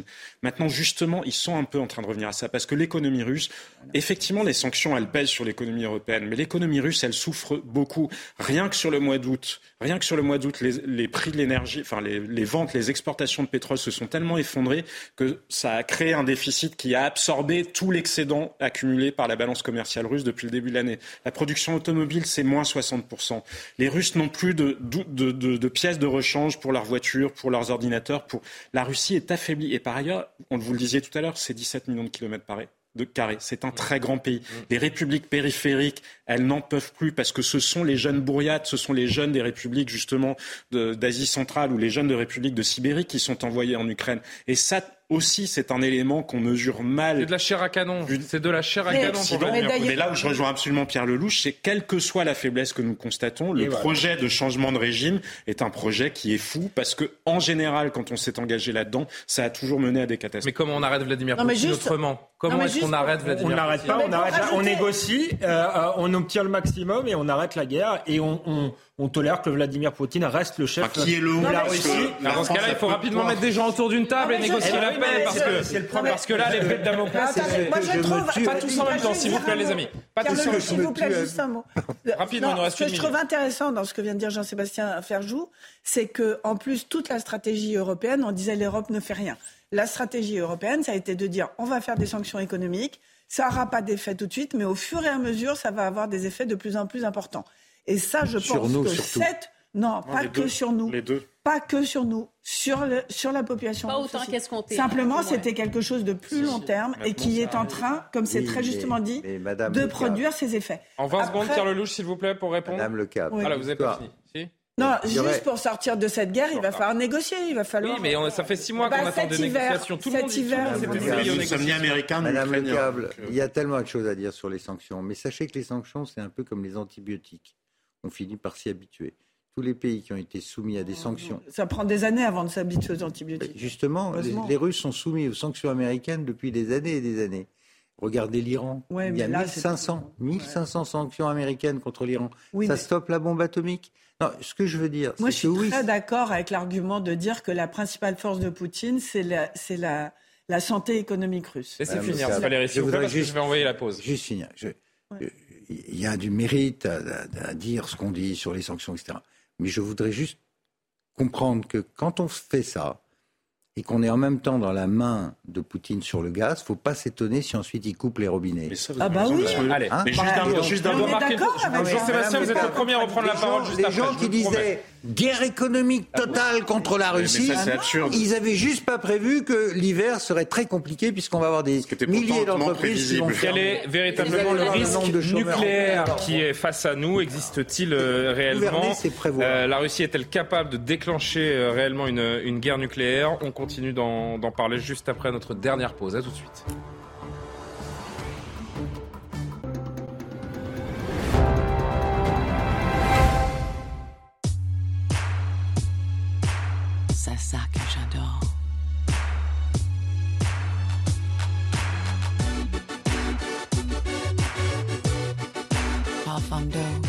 New fragrance, Dior. On se dépêche les enfants.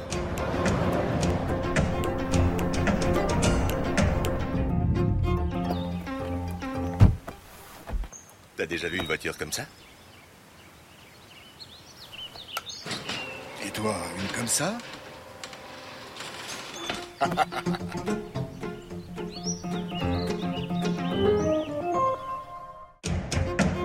Découvrez Ioniq 5 et tous nos modèles électriques sur Hyundai.fr. Nous sommes de retour sur le plateau de Soir Info, 23h30, le rappel de l'actualité. Mathieu Devez, on poursuit les discussions. La Chine prend ses distances avec la Russie. Pékin appelle à un cessez-le-feu à travers le dialogue dans le conflit en Ukraine. De son côté, Vladimir Poutine a décrété une mobilisation partielle avec 300 000 réservistes. Le président russe promet d'utiliser tous les moyens disponibles de son vaste arsenal pour protéger son territoire. En France, l'épidémie de Covid-19 repart à la hausse. Plus de 38 000 nouveaux cas confirmés en 24 heures. Une augmentation de 14% en une semaine. Et pour le ministre de la Santé, François Braun, il est trop tôt pour parler de huitième vague, mais les indicateurs sont à la hausse. Depuis le 6 septembre, les contaminations augmentent alors que les huit semaines de décrue laissaient espérer une rentrée sans Covid. Aminata Diallo, remise en liberté sous contrôle judiciaire, la footballeuse avait été mise en examen pour violence aggravée, association de malfaiteurs et placée en détention provisoire. Elle est suspectée d'être la commanditaire de l'agression fin 2021 au mois de novembre de son ex-coéquipière au Paris Saint-Germain, Kaira Amraoui. Toujours en compagnie de Jean-Sébastien Ferjou, Alexandre Devecchio, Valérie Lecap, Pierre Lelouch, Karim Abric. Je salue le général Bruno Clermont qui vient de nous rejoindre sur ce Bonsoir. plateau. Bonsoir mon général, général de corps aérien. Euh, c'est important de vous avoir sur ce plateau ce soir parce que ça fait plusieurs minutes qu'on débat, qu'on discute de ces, menaces formulées par Vladimir Poutine euh, également. Mais c'est intéressant de comprendre ce qui se cache derrière ces, ces menaces, à quel genre d'armes il fait référence, ce qui est euh, potentiellement possible d'arriver ou pas. On va décrypter tout ça avec vous, mais justement, je voudrais qu'on voit ce sujet explicatif. D'abord, le rapport de force nucléaire, quel est-il entre la Russie et l'Occident? Les explications de, Solène Boulan, et on discute de tout cela ensemble. Depuis la fin de la guerre froide, les États-Unis et la Russie ont respectivement réduit leur arsenal nucléaire. Selon l'Association pour le contrôle des armements, la Russie disposerait de 6 257 missiles nucléaires contre 5 550 pour les États-Unis. La France, première puissance nucléaire européenne, en compterait 290, un peu plus que les 225 missiles britanniques. Toutes ces nations possèdent aussi des sous-marins lanceurs de missiles nucléaires qui sillonnent l'océan et qui servent à dissuader l'ennemi. Sur le plan militaire, les États-Unis dominent avec plus d'1,4 million de soldats et près de 450 000 réservistes. Une flotte aérienne colossale, 13 000 appareils de combat et de transport, plus de 6 600 tanks et 1 300 lance-missiles. La Russie, elle, compterait 850 000 hommes, alors que Vladimir Poutine promet une mobilisation partielle des Russes en âge de combattre, soit 300 000 hommes supplémentaires.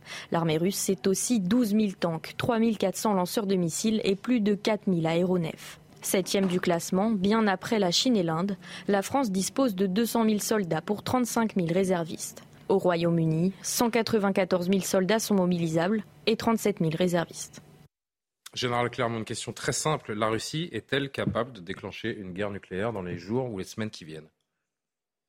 Écoutez, si j'avais la réponse à la question, euh, je serais euh, prix Nobel de la paix. Hein. Donc je ne l'ai pas, parce que c'est impossible de répondre à cette question. Euh, même si on lit attentivement la doctrine euh, nucléaire russe, euh, qui est truffée d'ambiguïté. donc c'est dans, la situation sur le terrain, dans le rapport de force politique, dans le rapport de force stratégique, qui peut se passer. Ce conseil, a des éléments objectifs que l'on connaît. vous avez cité l'arsenal nucléaire russe. Là, vous avez parlé des missiles stratégiques. Il y a également un grand nombre de têtes nucléaires dans le domaine du nucléaire tactique. J'expliquerai un, peu ce que c'est. Alors, je veux bien que vous nous expliquiez, parce que depuis ce matin, à quel genre d'armes il fait référence entre le stratégique et le tactique euh, quelles, sont les différences? Alors, euh, d'un point de vue strictement pratique, ce sont à peu près les mêmes systèmes d'armes. Ça peut tirer par, un, par une bombe dans un avion, euh, par un missile balistique. La différence, c'est qu'il y a des portées plus courtes hein, qui sont normées par les traités et il y a des puissances beaucoup plus faibles. Et que l'objectif n'est pas de rentrer dans une logique de destruction massive de l'adversaire au titre de l'équipe de la terreur, mais de gagner, de faire la différence sur le terrain. Donc c'est une arme nucléaire qui est utilisée comme une arme conventionnelle pour prendre l'avantage sur le terrain. C'est pas si simple que ça en réalité, parce que chaque pays aussi a sa doctrine sur le nucléaire tactique. On va prendre le cas de la France. Le cas de la France a eu des armes nucléaires tactiques en grand nombre. Moi, j'étais pilote de Jaguar et ma première mission, c'est d'amener une arme nucléaire tactique sur un, objectif en Allemagne de l'Est que je ne citerai pas, mais qui était vraiment un objectif militaire. En France, les armes nucléaires tactiques étaient à la fois des armes de champ de bataille, mais des armes de la dissuasion, parce que c'était en, gros la première étape de la dissuasion qui montrait que la France était capable, était déterminée à utiliser l'arme nucléaire. Donc il n'y a pas forcément une dichotomie totale entre le concept de la dissuasion, qui est la volonté de rappeler à l'adversaire qu'on a les moyens de les détruire en totalité, et l'usage d'armes nucléaires tactiques. Dans le concept de la Russie, il semblerait, mais là aussi c'est une interprétation qu'on peut faire, c'est qu'ils rejoignent un peu le concept de l'OTAN, qui était l'OTAN euh, dans les années 60, 70, 80, dans lequel les forces conventionnelles otaniennes étaient inférieures en puissance aux forces conventionnelles du pacte de Varsovie. Donc l'arme nucléaire tactique permettait de rééquilibrer euh, le pouvoir de force euh, entre les entre les soviétiques et, les occidentaux. Et c'était donc plus facile à utiliser, à utiliser pardon, que ça se déroulait sur le sol de l'Allemagne. Donc euh, ni les États-Unis ni la Russie n'étaient concernés. Donc on allait vers probablement une guerre nucléaire tactique qui était euh, soit une guerre décisive pour arrêter la progression des, soviétiques, soit le prélude à quelque chose de plus important. Est-ce qu'il a les mains libres, euh, Vladimir Poutine, aujourd'hui? Parce qu'il parle donc d'armes nucléaires tactiques. Et on en parlait tout à l'heure, vous n'étiez pas encore avec nous, mais s'il utilise ces armes tactiques, on l'a bien compris, il n'y aura aucune riposte des Occidentaux. Donc, aujourd'hui, enfin, moi, j'ai pas, j'ai pas, j'ai pas, enfin, peut-être que je préciserai, mais j'ai pas entendu l'adjectif le, tactique quand il parle d'armes nucléaires. Il menace. Euh, ah, donc ça peut être une arme nucléaire stratégique. Alors revenons, pourquoi il fait ça? Pourquoi il menace les autorités d'une arme nucléaire? Parce qu'en fait, il a dans une rhétorique qui, qui, qui a plusieurs objectifs. Un des objectifs, c'est de rappeler que c'est une puissance nucléaire majeure, stratégique, et que donc à ce titre-là, elle peut faire jouer l'équipe de la terreur et elle sanctuarise son, pays, donc elle, elle oblige, elle rappelle aux Occidentaux qu'il ne doit pas toucher la Russie. C'est aussi une manière de rappeler qu'il faut qu'il ait les mains libres en Ukraine. Hein, le message, c'est de dire l'Ukraine, c'est pas votre sujet, c'est mon sujet. Laissez-moi m'occuper de l'Ukraine. Euh, vous n'avez rien à faire en Ukraine. Et après, le deuxième élément, c'est le lien entre le tactique, qui sont des bombes de bombes des, des bombes de petite puissance qu'ils pourraient utiliser sur le théâtre euh, euh, ukrainien, qui sont aussi d'abord qui vont chercher des effets militaires, mais surtout des effets psychologiques, et puis le prélude à, la, dissuasion, c'est-à-dire la montée en puissance d'une stratégie de, beaucoup plus ambitieuse. Rappelons tout de même, et c'est le dernier point parce que le sujet est compliqué et, que le, débat est ouvert, y compris parmi les spécialistes, que qu'il soit tactique ou pas tactique, c'est le passage d'un seuil qui n'a jamais existé. Dire personne n'a jamais utilisé une arme nucléaire de quelque puissance que ce soit sur le terrain depuis 1945. 1945, les Japonais n'avaient pas la bombe nucléaire. on ne peut pas réagir au nucléaire, pas, du nucléaire. Donc on est dans un cas très particulier. Euh, et je pense que euh, Vladimir Poutine et son entourage est tout à fait conscient du fait que euh, des risques, à la fois du choc psychologique que prendrait ce type d'arme et des risques qu'il prend. Dernier point, stratégique. la différence entre une arme nucléaire tactique, même de faible puissance, et une arme conventionnelle, c'est qu'il y a des, des retombées radioactives quoi qu'il arrive. Donc la zone qui a été visée par l'arme en question est une zone qui va rester polluée pendant des années, voire des dizaines d'années, en Ukraine ou ailleurs. Pierre, je voulais réagir. Je voudrais juste qu'on entende, parce qu'au moment où l'on se parle, euh, Volodymyr Zelensky euh, s'exprime en visioconférence euh, à l'Assemblée générale de, l'ONU. il exige, il a des mots très très forts, il exige notamment des, punitions contre la, la Russie de Vladimir Poutine. Écoutez-le. Nous exigeons une punition juste. Ce crime a été commis contre les frontières de notre État. Ce crime a été commis contre la vie de nos habitants. Ce crime a été commis contre la dignité des femmes, de nos femmes et de nos hommes. Ce crime a été commis contre les valeurs qui font de vous et moi une communauté des Nations Unies.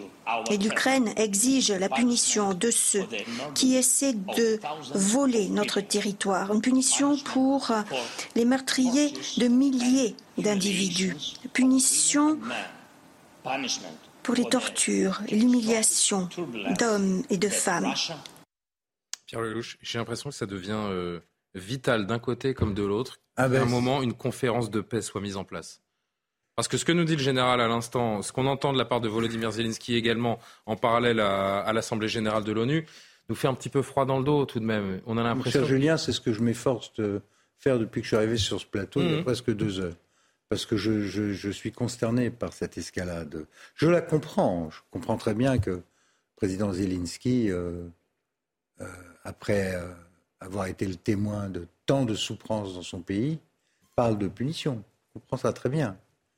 Euh, mais là, euh, à ce compte-là, il n'y aurait jamais eu de réconciliation entre la France et l'Allemagne. Parce que nous, on en a eu des punitions aussi au travers de l'histoire. Mm. Et pas qu'une fois. Donc on est dans, un, dans une dialectique en ce moment d'escalade. Le problème que nous avons, parce qu'il y a un risque, il y a un risque que les choses se passent mal et que ça dérape. Euh, et ça dérape déjà beaucoup. Il y a trop de morts les conséquences économiques mondiales vont être catastrophiques. Vladimir Poutine parle de guerre aujourd'hui, ce n'était pas le cas depuis 200 jours. Il faudrait, moi je, dis et je répète depuis des mois qu'il faut trouver les voies et moyens de sortir de cette euh, escalade. Vous avez l'impression, en entendant Volodymyr Zelensky d'un côté, Vladimir Poutine ce matin, vous avez l'impression qu'il y a encore une place pour la diplomatie? Alors, je vais vous dire, quand j'entends Biden et Zelensky, je vois pas de place. Hmm. L'autre jour, j'ai entendu à Samarkand Poutine dire je veux négocier, c'est les autres qui veulent pas. Aujourd'hui, il passe à un il, il, dit que l'Occident veut détruire la Russie, il dit que la menace nucléaire est présente. Je ne comprends pas.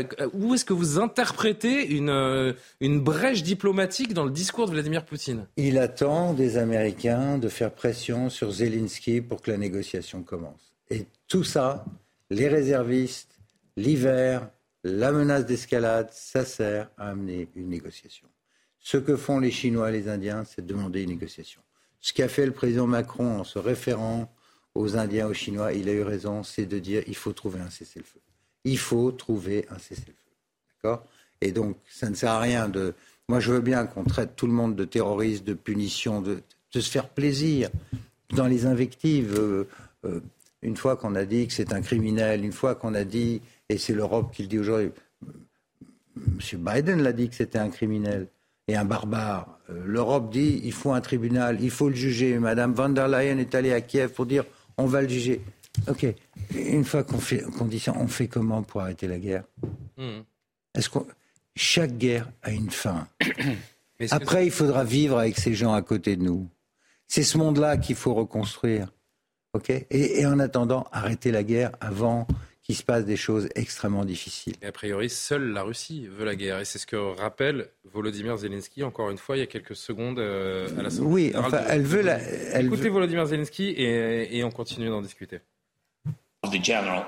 Monsieur le Président de l'Assemblée générale, Monsieur le Secrétaire général des Nations unies, Mesdames et Messieurs, chefs d'État et de gouvernement, Mesdames et Messieurs les journalistes, nations du monde, l'Ukraine veut la paix.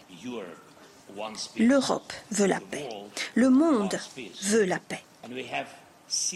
Et nous avons vu qui est le seul à vouloir la guerre. Il n'y a qu'un seul pays parmi tous les États membres des Nations Unies qui dirait maintenant, s'il pouvait interrompre mon allocution, qu'il est satisfait de cette guerre. Général Clermont, jusqu'où peuvent parler les armes En tout cas, ce qui est probable, c'est que euh, ceux qui ont les clés de ce conflit sont les Américains. Euh, si les Américains n'aidaient pas, comme ils le font, massivement militairement, euh, dans le domaine du renseignement, de la formation des Ukrainiens, ils n'auraient pas pu tenir face à l'armée russe, quel que soit le niveau de, désorganisation qui est stupéfiant. Le niveau d'inefficacité de l'armée russe laisse toi euh, tous ceux qui s'imaginaient qu'il existait un rouleau compresseur russe. On n'a pas vu le rouleau compresseur russe. Donc la clé est, entre la main des Américains. ceux qui peuvent décider du moment où ils, ils, conseilleront à Zelensky d'entamer une négociation. Pour l'instant, visiblement, je pense qu'il y a un, élément fort qui arrive, mais je crois que c'était évoqué, c'est le fait que l'hiver arrive. Hein. L'hiver arrive qui va entraîner certainement un ralentissement des combats, qui va permettre à tout le monde de se faire une santé, en réalité, des deux côtés, parce que les Ukrainiens aussi. Hein. La formation des soldats ukrainiens, elle arrive, les livraisons vont continuer pour une reprise des combats. Donc la clé, les Américains la, euh, possèdent. L'objectif des Américains, il a un peu évolué quand même à l'occasion du déroulement du conflit. Je pense qu'aujourd'hui, ils ont trois objectifs. Hein. Le premier, mais ça c'était déjà lancé par Trump, c'est de considérer que la Russie était un, compétiteur dangereux qu'il fallait affaiblir, donc il fallait quand même euh, s'occuper de la Russie euh, et du danger que la Russie menaçait après 2014 en particulier. Ensuite, il y a la volonté effectivement d'aider l'Ukraine à reconquérir son intégrité territoriale, y compris en, reconquérant la Crimée. C'est quand même quelque chose qui va être pas du tout simple à réaliser. Et puis troisièmement, il y a une, nouveauté qui est arrivée sous la pression des pays baltes, de la Pologne et, des pays qui sentent la menace russe. Ils veulent durablement affaiblir la Russie, le potentiel militaire de la Russie, voire le pouvoir politique en Russie, pour éviter que la, fin des combats ou un demi-succès ou une défaite insuffisante de Poutine n'entraîne la reprise de la guerre euh, en, Europe. Donc euh, ils ont au moins ces trois objectifs et c'est eux qui le pilotent avec des livraisons d'armes dont ils imaginent à peine euh, l'importance. 15 milliards jusqu'à présent de livraisons d'armes en 8 mois, c'est considérable. C'est 90% des armes ont été livrées par les Américains. Jean-Sébastien Ferjou. Oui, factuellement, les Américains détiennent une des clés de la résolution du conflit, pas les clés de la résolution du conflit. C'est quand même la Russie qui est en guerre, c'est quand même la Russie qui conteste l'existence même, il conteste pas seulement le droit des Ukrainiens à exister, il conteste l'existence même de l'Ukraine et l'existence même du peuple ukrainien. Mais cette guerre-là, elle met chacun face aux limites de ses propres discours. La Russie ne veut pas, dans son entourage, on parlait de guerre de civilisation tout à l'heure, ce n'est pas exactement une guerre de civilisation, mais plutôt de représentation de modèle politique. La Russie ne veut pas d'une démocratie qui serait arrimé au capitalisme occidental. Je me permets juste de décrire l'image en direct des, euh, de l'Assemblée générale de l'ONU qui applaudit après le discours de Volodymyr Zelensky. Pardon Jean-Sébastien. Je vous disais donc la Russie ne veut pas parce que ça conteste le modèle russe. C'est comme les Chinois ne veulent pas. Les Chinois disent la démocratie, ça n'est pas adapté à la civilisation chinoise. Sauf que Taïwan dément ce fait-là parce que Taïwan est une démocratie et c'est un peu la même logique avec l'Ukraine. Quand les Russes disent aussi, je vous le disais, ils nient l'existence même du peuple ukrainien. Comment voulez-vous que des Ukrainiens, il n'y a pas eu de réconciliation franco-allemande avant la défaite militaire allemande, avant la démilitarisation de l'Allemagne? Si l'Allemagne avait dit, nous voulons continuer, notre objectif est de nier l'existence du peuple français, ce qu'il n'avait du reste jamais dit, je ne crois pas qu'il y aurait eu de réconciliation. Mais là où il y a des incohérences de notre discours, bien sûr, et c'est ce que vous avez dit, les Américains ont vu une fenêtre d'opportunité à laquelle je pense qu'ils ne pensaient pas immédiatement. Ils sont obsédés par la Chine. Ils se sont dit, il y a une fenêtre de tir, on peut affaiblir durablement la Russie. Hmm. Mais la limite de nos discours occidentaux, c'est que nous aussi, nous sommes dans un modèle politique. Nous aussi, nous disons, nous sommes les défenseurs de la démocratie, des droits de l'homme. Quand on voit des massacres s'afficher, et Vladimir Poutine a peut-être sous-estimé les réseaux sociaux, le fait qu'il y ait des, des téléphones portables, n'en déplaise à Ségolène Royal, ça compte. Et justement, c'est aussi une responsabilité qui pèse sur les Occidentaux parce qu'il était probablement plus facile de négocier avant que les opinions publiques ne pèsent aussi sur la perception des conflits. Allez, tout dernier mot, euh, on, on doit rendre à l'heure. Euh, il faut quand même 30 remettre tout ça, euh, qui n'est pas faux, dans un contexte, et ça a été dit, c'est que Vladimir Poutine, qui ne rêve que de reconstituer l'ancienne URSS, menace par sa personnalité, par ses convictions politiques, et par euh, son, sa folie, enfin moi je, suis désolée d'utiliser ce mot, mais je l'utilise quand même, euh, des pays, euh, les pays baltes que vous avez cités, des pays de l'OTAN. Et, et ça serait quand même étrange que personne n'utilise cette situation qui est quand même inacceptable depuis le début pour ne pas essayer d'avoir une vision à plus long terme parce que demain, ça sera le pays d'à côté, c'est Et ça. ce 21 septembre marquera-t-il donc un tournant euh, durable dans cette guerre en, en, Ukraine, dans cette guerre que Vladimir Poutine semble livrer plus généralement à, à l'Occident? On continuera d'en parler dans toutes nos émissions sur l'antenne de CNews. Je vous remercie tous les six d'avoir euh, participé. Oui, c'est fini, euh, Valérie. Ça passe vite, hein, deux heures quand les discussions sont passionnées et passionnantes. Loubna Daoudi, Inès Latrèche, Barbara Durand. Loubna Daoudi et Inès Latrèche ont préparé cette émission. Barbara Durand arrive pour l'édition de la nuit. Un merci tout particulier à Jacques Sanchez qui nous fait chaque soir de très belles programmations de, de plateau. J'en profite pour euh, remercier Françoise également, sans qui Jacques ne serait pas grand-chose finalement, un bon entendeur. Je vous souhaite une très belle nuit. À demain dans Soir Info. Vivez un moment d'émotion devant votre programme avec XXL Maison, mobilier design et décoration.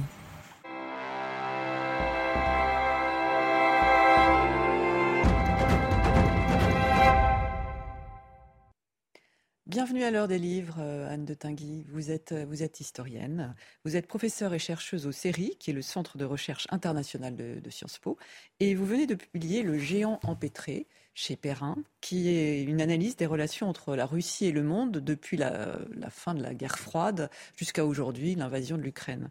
Alors, euh, commençons par cela, puisqu'on est vraiment dans l'actualité. Euh, vous estimez en effet que cette, cette, invasion en février dernier a mis fin à une sorte de, de parenthèse, euh, je dirais pas enchantée, euh, mais en tout cas de, de quelques années euh, durant lesquelles finalement la Russie s'est ouverte au reste du monde. Et là, c'est la fin de cette parenthèse. L'invasion de l'Ukraine marque la fin de cette parenthèse. Alors, toute la question est de savoir si la parenthèse correspond à la période poutinienne ou alors à la période qui finalement a commencé avec euh, la perestroïka gorbatchevienne et Boris Yeltsin, euh, qui a été une période d'ouverture sur le monde occidental et d'autre part de très très grande transformation de, la Russie et de volonté de modernisation. Alors qu'avec euh, Vladimir Poutine, depuis plus de 20 ans maintenant, la Russie se replie sur elle-même et la Russie n'a plus fait le choix de se moderniser, elle a fait le choix de donner la priorité à la puissance, à une puissance à l'international. Alors, vous venez de prononcer le mot puissance. Ce, ce, désir de puissance, de démonstration de la force et de retour à la Grande Russie, c'est l'un des moteurs, on l'a souvent dit, mais c'est une thèse que vous développez aussi, de Vladimir Poutine. Qui est... Absolument. En fait, euh, le livre est parti d'une question que je me pose toujours. D'ailleurs, au bout, j'ai fini le livre, mais je me la pose toujours. Euh, la Russie a de formidables moyens pour convaincre. Or, elle se contente de contraindre. Mmh. Autrement dit, ce projet de puissance qui est au cœur de la politique de, de la Russie, euh, en fait, depuis des siècles et pas seulement depuis euh, quelques années, euh, marque toute la politique qui est menée par la Russie. Et M. Poutine ne cesse de répéter que la Russie est une grande nation et qu'elle veut être, elle veut avoir des relations d'égal à égal avec les autres grands de, la, de la planète. La puissance, c'est dans la tête euh, en Russie. Mais une fois qu'on a dit ça, euh, qu'est-ce que ça veut dire d'être puissant en définitive? Est-ce... Oui. parce que vous, vous dites qu'en fait, la Russie est un, un, peu un géant au pied d'argile. Euh, c'est une puissance qui est illusoire. Enfin, ou en tout cas contrastée, on va dire. La, la, Russie est un pays qui a des atouts absolument formidables. mais qui finalement revient toujours au même, à la même volonté, contraindre en étant une puissance militaire et en s'appuyant sur le recours à la force. Euh, c'est ce qu'avait fait l'Union soviétique pendant des décennies. C'est ce que M. Gorbatchev et Yeltsin euh, ont voulu abandonner. Et c'est ce vers quoi euh, Vladimir Poutine, de nouveau, tourne la Russie, au détriment des autres secteurs, c'est-à-dire du secteur de l'économie, de la culture. Quand on pense à la culture russe, qui est une culture tellement riche, euh, eh bien, en fait, ça n'est pas du tout une priorité pour le pouvoir. Aujourd'hui, depuis l'invasion de l'Ukraine, c'est évident, mais même dans les années qui ont précédé, ça n'était pas une priorité euh, pour le pouvoir, ni l'économie, ni la culture, ni ce qu'on appelle le, soft power, c'est-à-dire la volonté de séduire et, d'attirer, de convaincre. Et en fait, aujourd'hui, d'ailleurs, le, type même de cette guerre, vous, la qualifiez de guerre. Euh, néo-impériale d'un autre temps. C'est-à-dire qu'on n'a pas l'impression que ce n'est pas une guerre, entre guillemets, du 21e siècle. Euh, euh, et, la Russie de Poutine s'appuie aujourd'hui sur ses richesses naturelles, effectivement pas sur cette culture, etc., pour faire une espèce de, chantage euh, à l'Europe. Qu'est-ce que vous pensez de, cette stratégie? Je pense que c'est une stratégie qui ne va pas du tout dans le sens des intérêts de la Russie. Euh, le résultat de cette invasion de l'Ukraine. Sur le plan militaire, euh, pour le moment, les choses ne vont clairement pas bien pour la Russie, puisqu'à deux reprises, la Russie a été obligée de, reculer de façon extrêmement sensible. Et d'autre part, ce pays qu'on pensait être une puissance militaire modernisée, en fait, apparaît également faible dans ce domaine-là.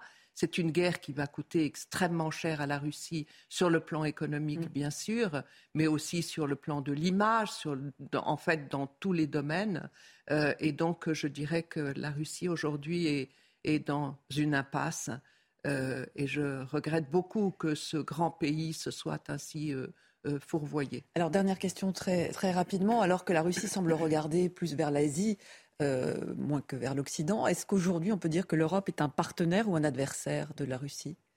Alors aujourd'hui, l'Europe n'est malheureusement plus un partenaire de, la Russie. L'invasion de l'Ukraine, c'est-à-dire euh, la, menace formidable qui s'est traduite par euh, cette invasion de, l'Ukraine, a entraîné une rupture des relations avec l'Europe. Et quand je dis que la, Russie est actuellement dans un impasse, c'est justement parce qu'elle s'est coupée Juste, on termine là-dessus. Est-ce que, est que la Russie est devenue un adversaire de l'Europe pour autant? Ce n'est plus un partenaire, le moment, mais on est dans une période de confrontation. Et donc, euh, la confrontation mm. amène à dire que c'est plutôt un adversaire. Très bien. En tout cas, merci beaucoup, Anne de Tinguy. Je vous, je vous conseille vraiment de, lire ce livre euh, qui, tombe à pic, Le géant empêtré chez Perrin. Euh, et c'est une analyse, donc la Russie et le monde de la fin de l'URSS à l'invasion de l'Ukraine. Merci beaucoup. Merci. Selling a little or a lot? Shopify helps you do your thing however you cha-ching. Shopify is the global commerce platform that helps you sell at every stage of your business. From the launch your online shop stage to the first real life store stage, all the way to the did we just hit a million orders stage. Shopify is there to help you grow. Shopify helps you turn browsers into buyers with the internet's best converting checkout. 36% better on average compared to other leading commerce platforms because businesses that grow grow with Shopify. Get a $1 per month trial period at shopify.com/work. shopify.com/work.